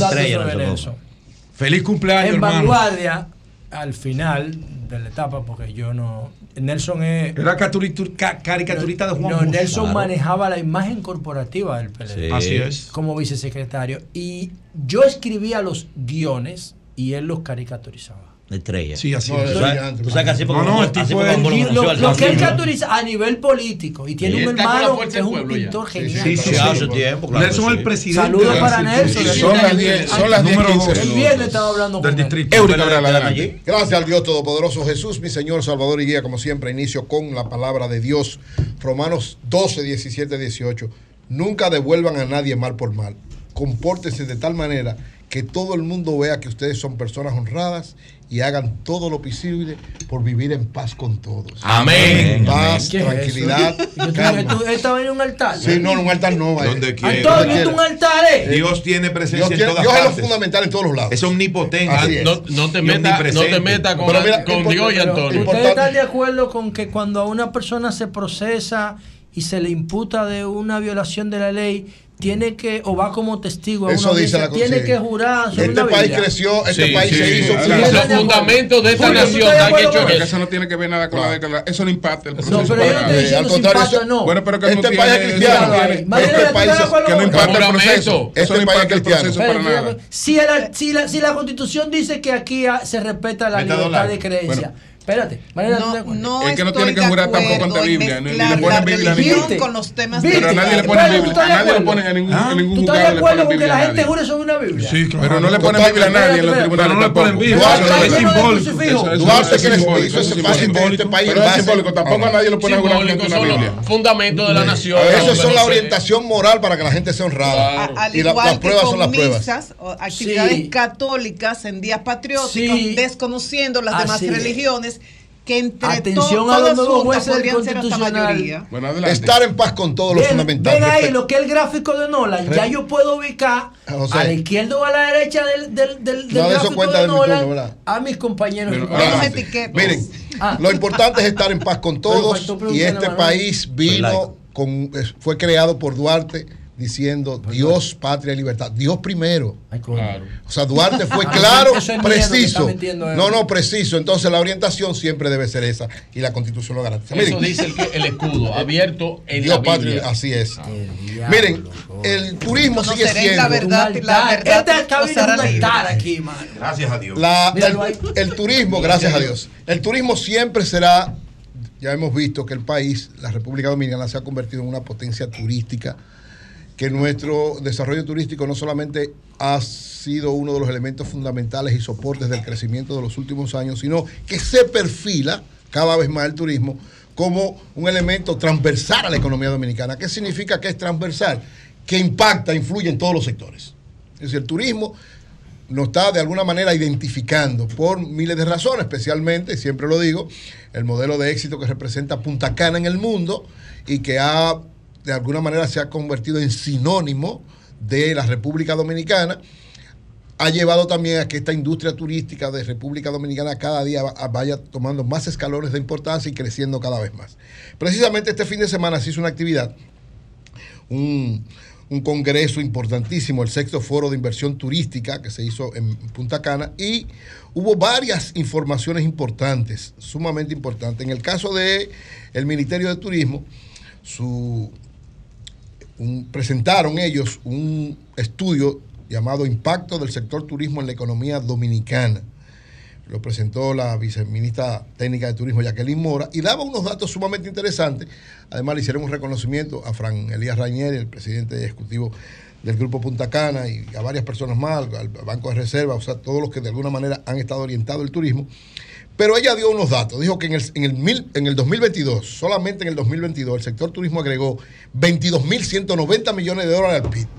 22.190 millones de dólares, un 19% de lo que implicaba eso, prácticamente que garantiza para la economía dominicana un soporte fundamental, solo el sector turismo. Decía también en este estudio que el 50% del valor agregado, es decir, 11.171 millones, fue generado, decía la viceministra, de manera inducida, es decir, a través de consumo de empleados del mismo sector turístico. Oigan, oigan qué interesante. El mismo sector está produciendo, desarrollándose y consolidándose cada vez más.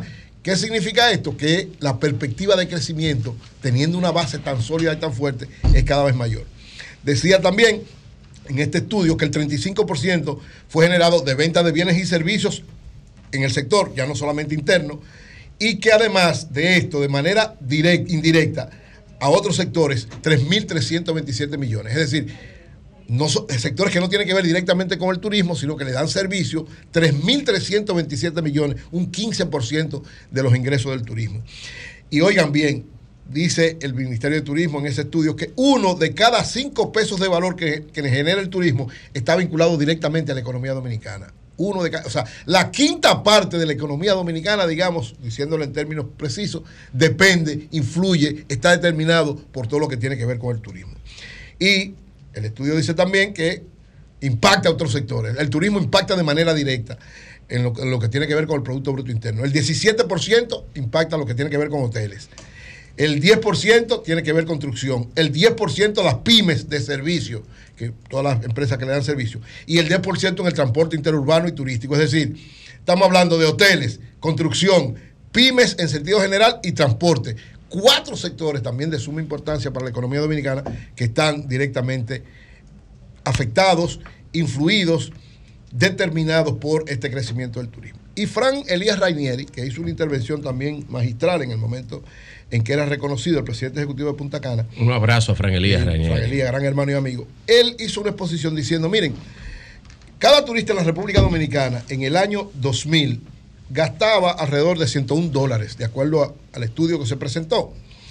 Y dicen este, en, en- en el- del 2020 al, del 2000 al 2022, en 22 años, solamente creció un 18%, es decir, ahora es 139 dólares y consume cada turista que viene. Entonces, Fran Elías decía, la visión de la nueva etapa del turismo en República Dominicana debe ir en el sentido de garantizar que haya más consumo de los turistas que vienen. Para eso, decía Fran Elías, eso implica que primero hay que aumentar la calidad de lo que se ofrece, es decir, las marcas hoteleras, él llama marca hotelera de lujo, que tengan un gran impacto, que aunque tengan menos territorio, incluyan eh, menor, menor eh, densidad de población.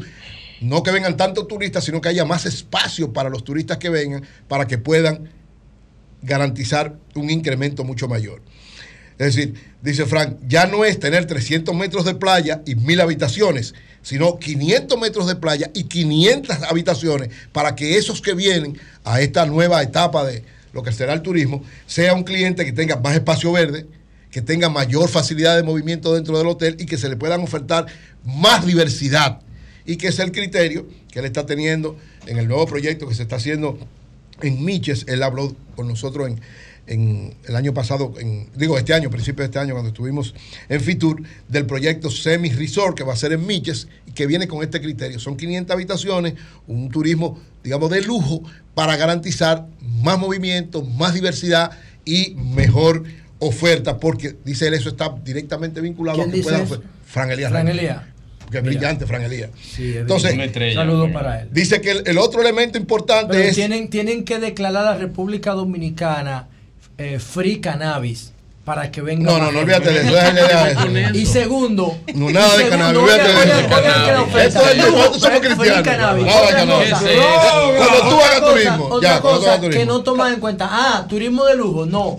Tienen que hacer una oferta para discapacitados. No, pero Ah, eso, pero es eso lo incluye. cosa, Eso, cosa, oye. ¿por qué? No, pero eso lo incluye. Oye, para turismo para discapacidad, lo incluye la franja de los la, la Sí, rampa, sí, sí, los sí, las hoteles, rampas, rampas. Las habitaciones To- preparadas. no. Dime qué hotel tiene habitaciones preparadas. para No, no, pero las, oye, las Tú nuevas. sabes los discapacitados ricos con Déjame de tercera y cuarta edad que hay en el mundo. José, las nuevas. No hay un país en América Latina. Oye, que las nuevas No hay, instalaciones no hay una cosa, están teniendo pendiente no hay eso. una cosa que, que haya que hacer en turismo que ellos no estén al día. Todo está, ellos pero, están al día. ¿sabes Porque- ¿Dónde está? porque- o sea, porque- la oferta porque para tú- discapacitados. el- el- ¿dónde? Te vamos a hacer un tour para que tú la veas. diciendo que no lo han hecho. Pero ¿Dónde está? Te vamos a hacer un tour para que tú la veas. no conoces, ¿Dónde pero- está Africa Navi? José, No, eso no, eso no, porque eso no, eso, Ah, eso es ilegal. Pero el romo sí. O sea, tú no puedes Porque el prete- romo hace más tú no puedes- que el tú no puedes cannabis. pretender que tú tienes más información que un negocio, que tiene miles de millones de pesos. el que tiene miles de millones de pesos invertido en un negocio tiene toda la información del mundo. Mira lo importante de eso. Tiene toda la tiene toda la información pero, Julio, del mundo. piensa Todo el que tiene miles de millones de pesos negocio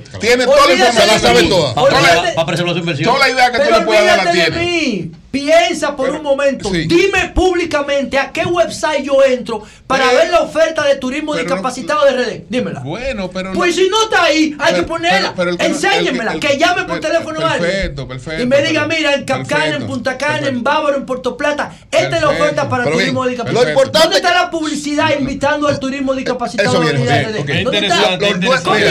Vamos a que tú enriquecer el debate, eso- eso que tú planteas ¿Qué interesa turismo, creo que es un nicho, es es un nicho muy interesante eso que tú tercera planteas. edad, envejeciente, cuando la es gente tiene cuarto para gastar. Estoy de acuerdo. Coño. Pero está bien, oye, todo lo que es Y lo pero que- pero oye, también. consolidar No, el es desarrollo del turismo. Por eso, por eso es que, Fran Elías, esta orientación es lo que nos da el estudio que hacemos. ¿Qué significa? Claro. Tú planteas eso, yo estoy seguro que deben estarlo evaluando o lo van a evaluar. Y si lo Oye, tienen, llámenos por pero teléfono espérate. y yo lo y yo si lo no lo tienen, lo deben, oye, si no lo tienen, lo deben estar evaluando, porque quienes están manejando, se han dado cuenta, tú mismo lo dices, el proyecto más exitoso que tiene la República Dominicana es el proyecto Punta Cana, desde el punto de vista Pero de. claro, un modelo mundial. Por eso, entonces ellos están permanentemente estudiando, evaluando. ¿Qué es lo que decía Frank de ayer? Que ahora tiene que haber más sostenibilidad ambiental, más espacio para los turistas que vienen y sobre todo darle una serie de diversidad y condiciones. ¿Por qué? Porque el reto ahora no es que vengan muchos turistas, vienen muchísimos y van a seguir viniendo. Es que el que venga haga un... Y la tarjeta de turismo, Pero, quiten pero, esa mierda y pero es denle una cosa, pulsera pero- electrónica a la Lo gente. importante de esto es que el turista Bien, que viene pueda consumir más. Y en esa visión, es los proyectos nuevos que se están haciendo y ellos, o sea, el grupo Punta Cana y todo lo que están alrededor del turismo, saben muy bien cuál es la estrategia. Esa orientación va a seguir dando resultados y consolidando a la República Dominicana como una potencia turística, no solo en América, sino ya una potencia turística en el mundo. Cambio y fuera. Son 106.5. Bueno, tenemos en la línea telefónica al ex magistrado del Tribunal Constitucional, eh, Jotin Curi, Jotin Curi hijo. Eh, buenos días, Jotincito, ¿cómo estás? Buenos días. Buenos días, Julio. Muy, muy contento de escucharte. Primero su valoración sobre estos nuevos integrantes del Tribunal Constitucional. Bueno, eh, ¿qué te digo? Eh, a mí la escogencia eh, no me sorprende. Esos nombres sonaban, algunos de ellos, eh, desde antes de la escogencia.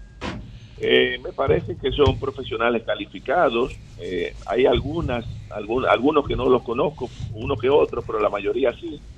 Y te digo que eh, el- independientemente de todo, lo que hay es que darles tiempo, porque lo que acredita un tribunal no son los magistrados en sí, sino la calidad de sus decisiones, la capacidad de lograr consenso para adoptar las mejores decisiones para el país. Porque manejar un órgano como el Tribunal Constitucional es complicado. Eh, a mis compañeros que, que, que, fueron formaron parte del Poder Judicial y que conocen eh, tanto el Poder Judicial como el Tribunal Constitucional, me dicen que eh, nada es más complicado que manejar el Tribunal Constitucional, porque son 13 miembros y las decisiones todas las adopta el Pleno.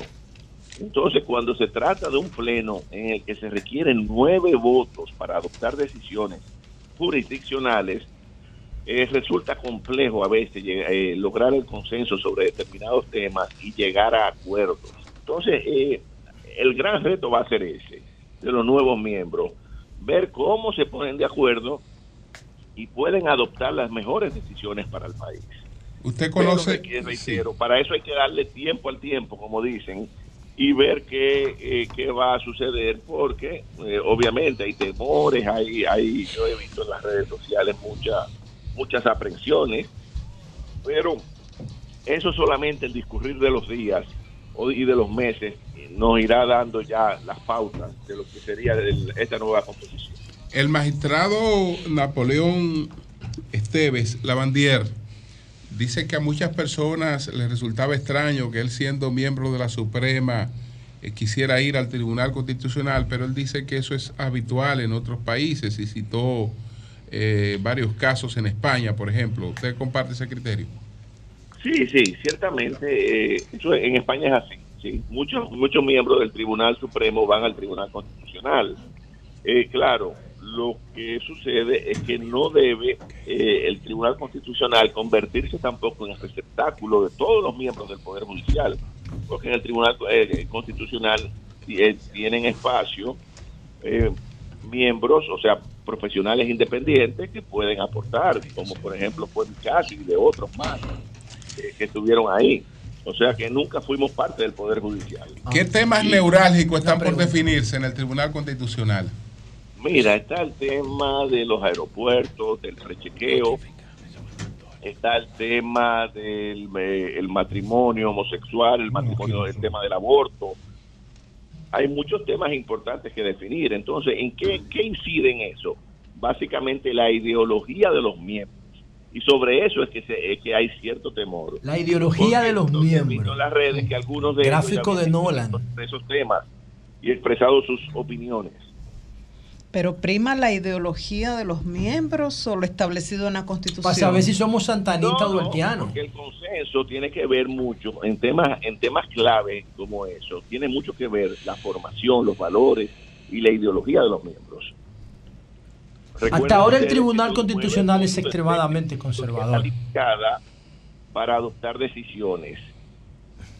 Es decir, una mayoría extraordinaria.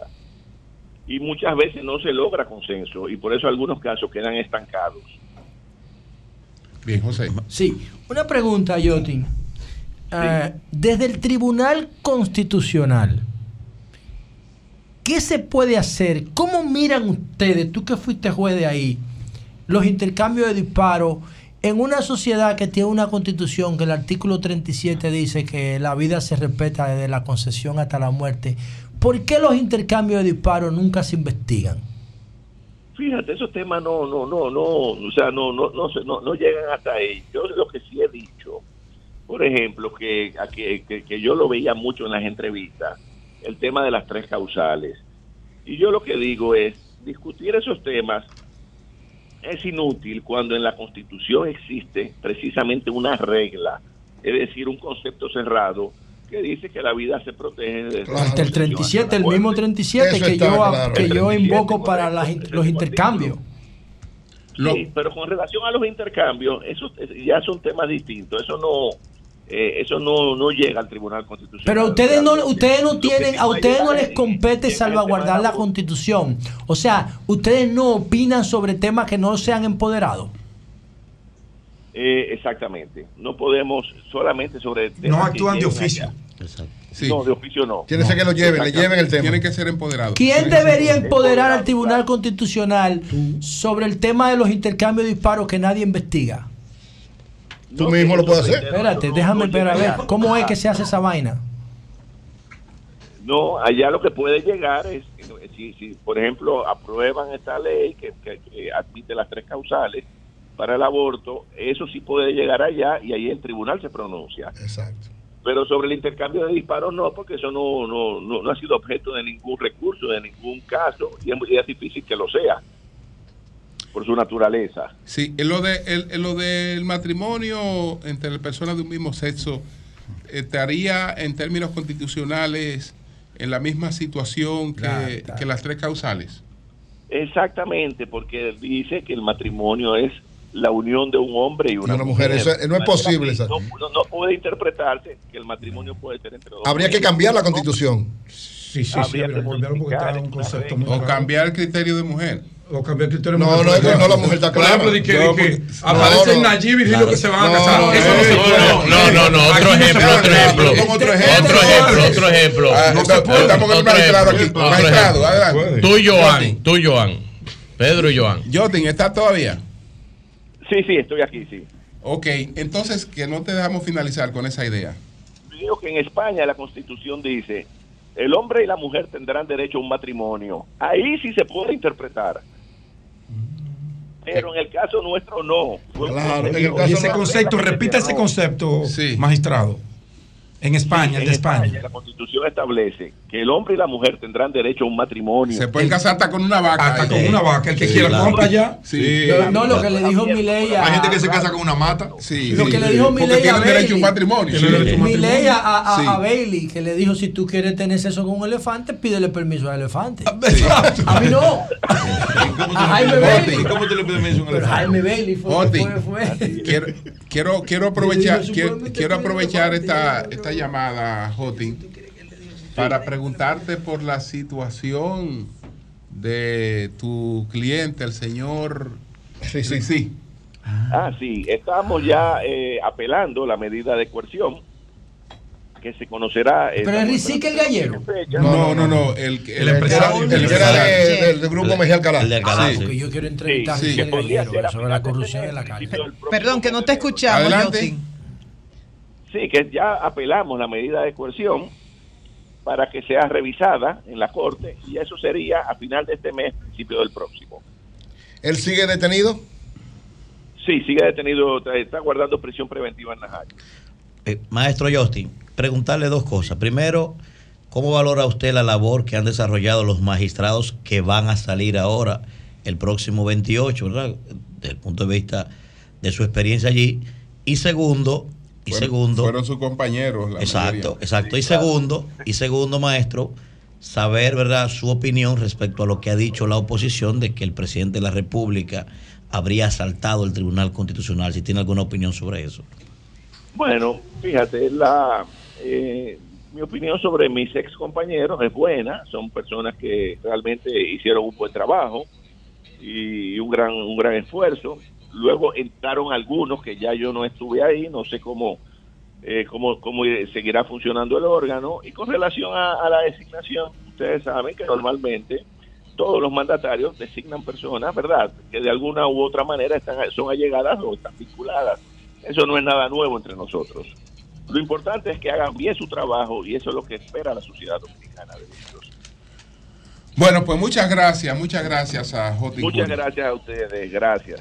Muchas a, gracias. A propósito, maestro, de eso que dice el maestro Justin Curi, de que siempre los presidentes designan, escuchaba a- al ex magistrado Subero, un caso, yo no, dice Subero, el único caso en la historia de las designaciones en el Consejo Nacional de la Magistratura en que un presidente de la República no ha votado por el presidente de la Suprema, fue mi caso. Dice Leonel no votó por mí. A mí me parece. A mí me ¿Quién parece- dijo? Dijo Subero Isa. Dijo, el único caso Eso fue lo- eso- en el que han elegido a un presidente. eso fue lo que yo dije. Oye, lo Dijo, que te voy a él no votó por mí, dijo. Mira, dijo Subero. mira, oye una cosa. Yo mejor no voy a callar. Ah, pero eso dijo Subero, No, no, no, soy no, yo que estoy diciendo. digo- y a mí me pareció interesante ese dato, José hablaba de eso ahorita. No, es interesante. Me pareció interesante porque regularmente el presidente que se va a elegir viene de consenso por parte de la voluntad del presidente de turno. Eso me pareció a mí, me pareció un dato interesante. Yo no, No, es lo que sabía. Subero, Subero Isa, el, el magistrado, el, el profesor, ese gran jurista dominicano, estrella. Subero Isa, llegó ahí con otro, con otro padrino. Amable Aristi dijo que lo propuso. él, No, fue Balaguer. Fue No, él- él Balaguer. dijo que Amable lo No, no, no, no, no, no, no. Fue Balaguer. No, no, él dijo amable Aristi lo propuso. Hermano, no, porque Yo- era, era el consejero. Dijo él, Él- él no, no, es él. que Amable era el consejero como presidente del Senado. Ahora, te voy a decir algo a ti. El padrino Claro. de Jorge Subero Isa para llegar a la Suprema Corte de Justicia como presidente fue Joaquín Balaguer Ricardo. Joaquín Balaguer de, de la Joaquín Antonio Balaguer Ricardo. Ah, ese es su nombre. ah, ¿Recomendado por quién? ¿Recomendado por el doctor Mato Berrido, por el doctor Rivitini, por ahí vino? Debe ser Rivitini. Prócer. Prócer. ¿Un qué, Balaguer. El prócer. Qué barbaridad. ¿eh? Sí. Pro Así hombre, mismo. pro hombre, pro O sea, dile algo, tú estás más cerca de él. Padre de la democracia dominicana, declarado por el Congreso del PRD, democracia, hoy PRM. aquí en este país, maestro. Pro hombre, pro tú hombre. ¿Qué quieres, más quiere bueno, decirle? Última prócer. Genio. Comunícate 809-540-1065. 1-833-610-1065 desde los Estados Unidos. Sol 106.5, la más interactiva.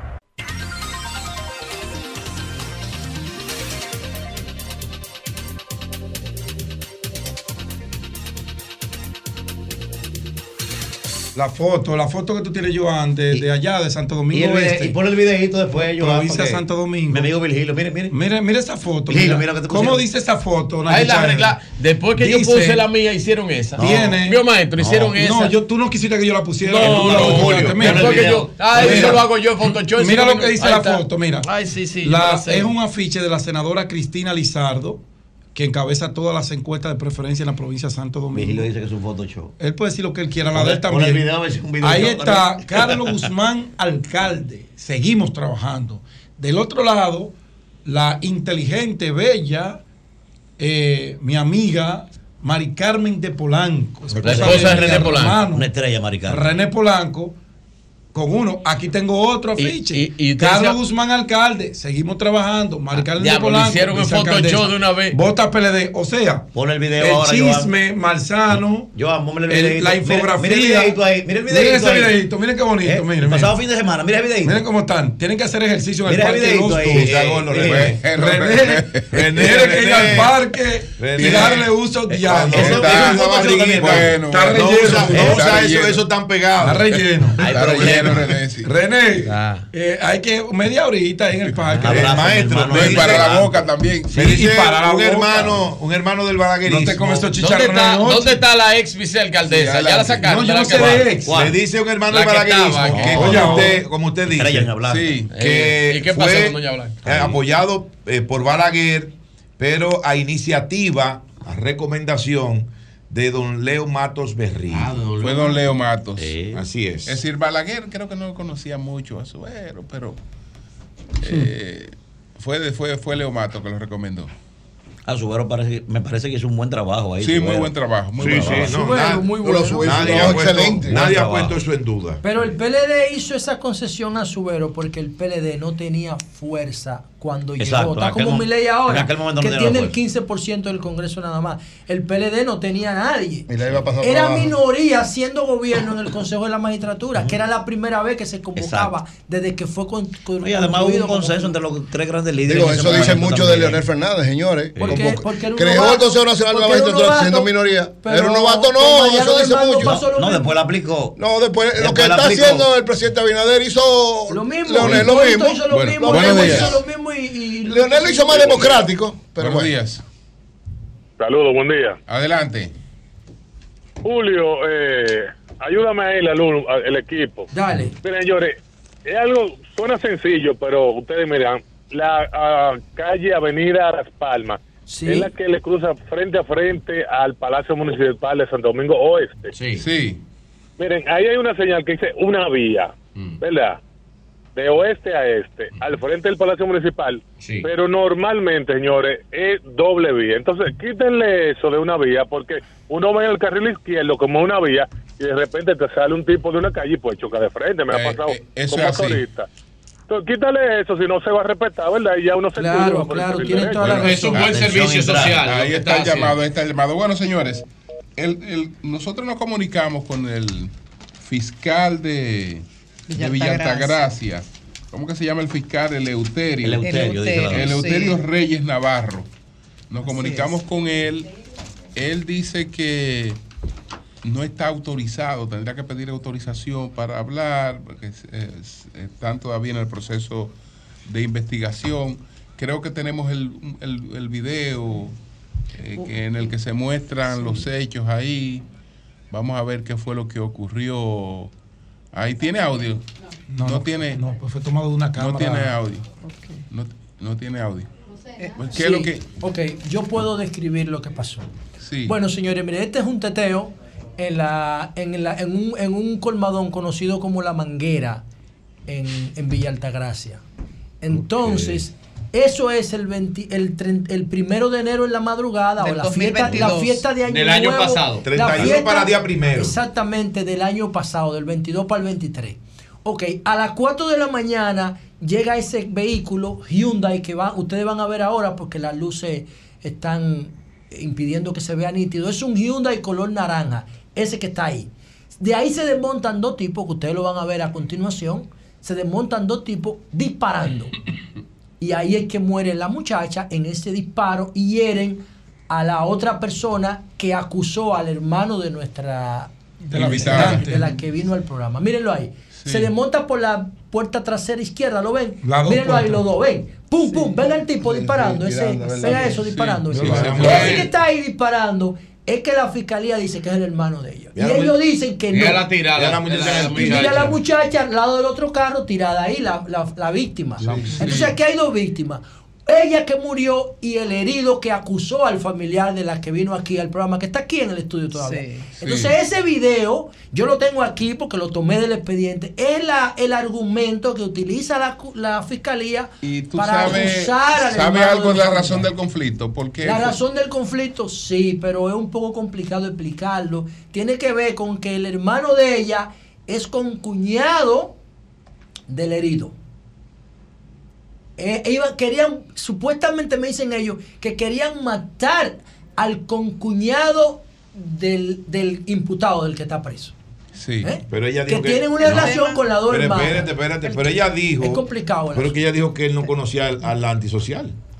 Ella no lo conocía. O sea, yo no, No, ella entiendo. no. El tema es tema. que el fiscal dice, esto está en proceso No, no, que de no investigación. Pero lo Estoy esperando recibir ese video. Pero mientras tanto, Franly Pérez de León tiene seis meses en la cárcel como medida de... ¿Cómo de- que está esperando a recibir ese video? Si el, si el individuo Bueno, está preso. lo que el nos video, el el video fiscal. está certificado por el Medina, no los pero nos dijeron eso, ¿verdad? No, lo, no lo tomen como evidencia. Bueno, No, eso es una cosa, la evidencia es una cosa y la prueba es otra. Son, son categorías jurídicas distintas. Parecidas, sí. Pero hay que hablar con alguien que esté empoderado del proceso técnicamente, porque ahí hay cosas que no cuadran. Porque es muy fácil determinar si la persona que disparó es el que está preso. Es fácil, porque eso se hace es un fácil. estudio de, de Con esas imágenes se de puede la- determinar. Claro, se acercan, se dividen por cuadro.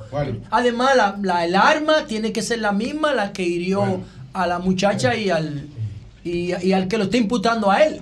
Adelante, Eury, que Eury tiene Sí, miren, señores, ahí. mañana el Partido de la Liberación Dominicana cumple 50 años de haber sido fundado. Entonces, el 15 presidente. de diciembre de 1973. 73. El después, presidente- del, después del golpe de Estado. El ayer. presidente Danilo Medina dio una declaración a propósito de el 50 aniversario del Partido de la Liberación Dominicana, que la tenemos ahí. LQPL. Esta mañana vamos a ver esta eh, mensaje importante que da el presidente dijo, Danilo Medina sobre qué- el 50 aniversario del PLD y, y todo lo que ello implica. ¿Qué dijo Adelante, el Jovita.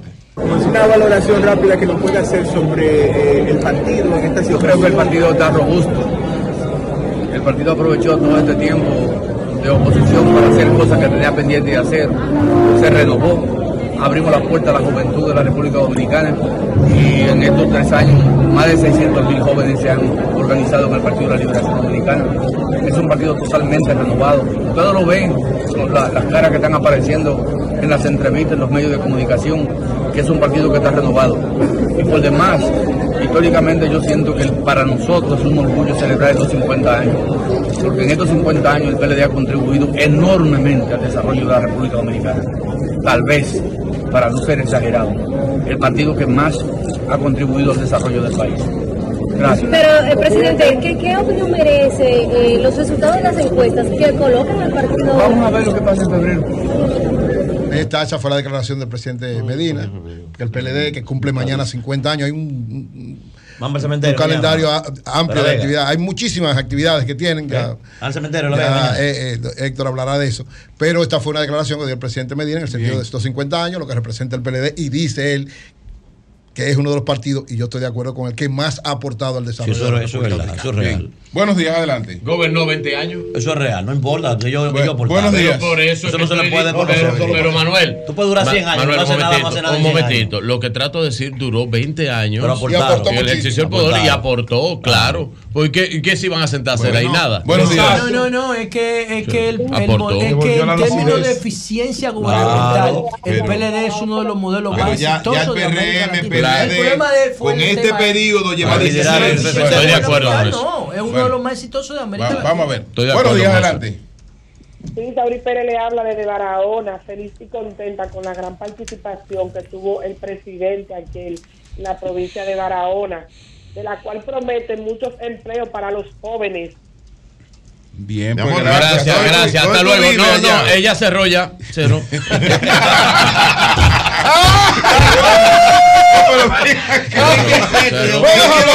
Yo quiero conversar con nuestro oyente. Buenos ¿Tú días, no vas a conversar con los otros? No. Buenos días, buenos días. Buenos días. Se fue en, esta en la, en la poca cosa que el presidente, el mejor presidente que ha dado Mira, ya, ya se le pasó el efecto de Sí, la no, pastilla. adelante. Escuchamos a él. Que, Está no, tranquilo. no, no, no quiere saber de él. ¿Qué Bueno, fue? buenos días, buenos días, adelante. Sí, buena, buena, buenos días. Sí. Buenos días, camarada, buenos días. Eh, estoy directamente en el aire. Sí, Sí, sí, claro. señor. No, hombre. Está en el aire, está en el aire. Diga, dale. diga, jefe, diga.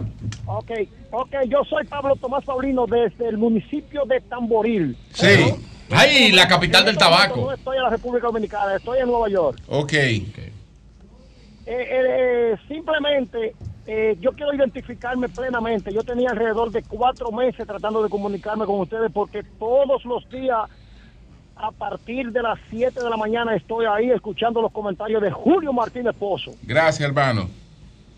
Y a la vez, a la vez, a la vez ahora mismo no, no estamos directamente desde ese momento porque eh, hay un- una hora de retraso, o sea, una hora menos aquí, y eso algunas veces nos confunde eh, con el comentario para no, no podemos escucharlo completamente. Repítanos, ¿dónde que está usted? ¿Dónde?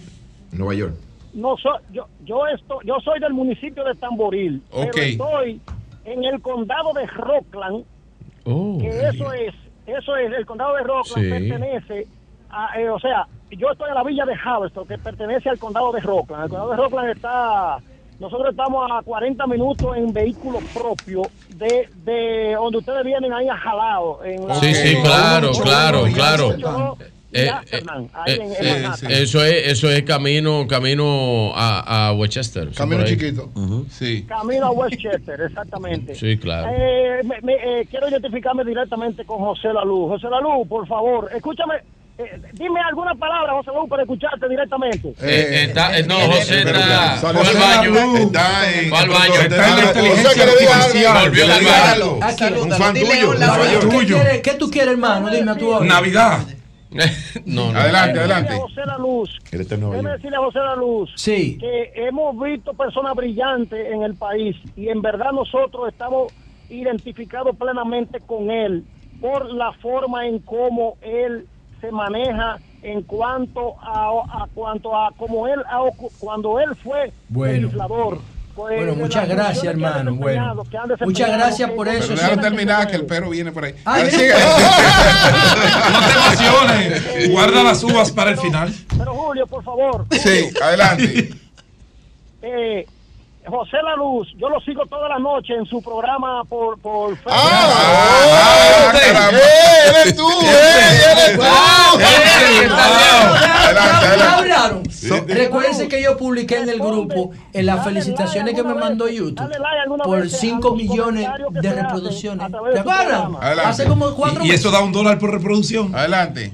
Yo no sé. Ah, y en Navidad. Vamos a que él termine. 5 millones. Hello, ¿Y, y cuánto? Oye. Sí, adelante. Yo lo Sí. veo y te hago una fiesta. Lo digo. Adelante. No, Adelante. tú no has hecho nada. Eh, ¿puedo, ¿Puedo intervenirme de nuevo? Adelante, sí. adelante. No lo han dejado hablar. Adelante. Ok, ok. Eh, estamos diciendo porque hemos visto que Virgilio tiene tres días llamándole la atención a, Jo- a- a Crespo por una denuncia que hizo en un medio de comunicación. Sí. Sí. Y nosotros queremos eh, decirle que como lo hizo como lo hizo eh, Manuel Crespo de la Fuerza del Pueblo, así mismo debieran de hacerlo todos los partidos. Está el ojo visor, ojo visor para cualquier cosa que vaya que vayan a tratar de hacer. ¿Por qué?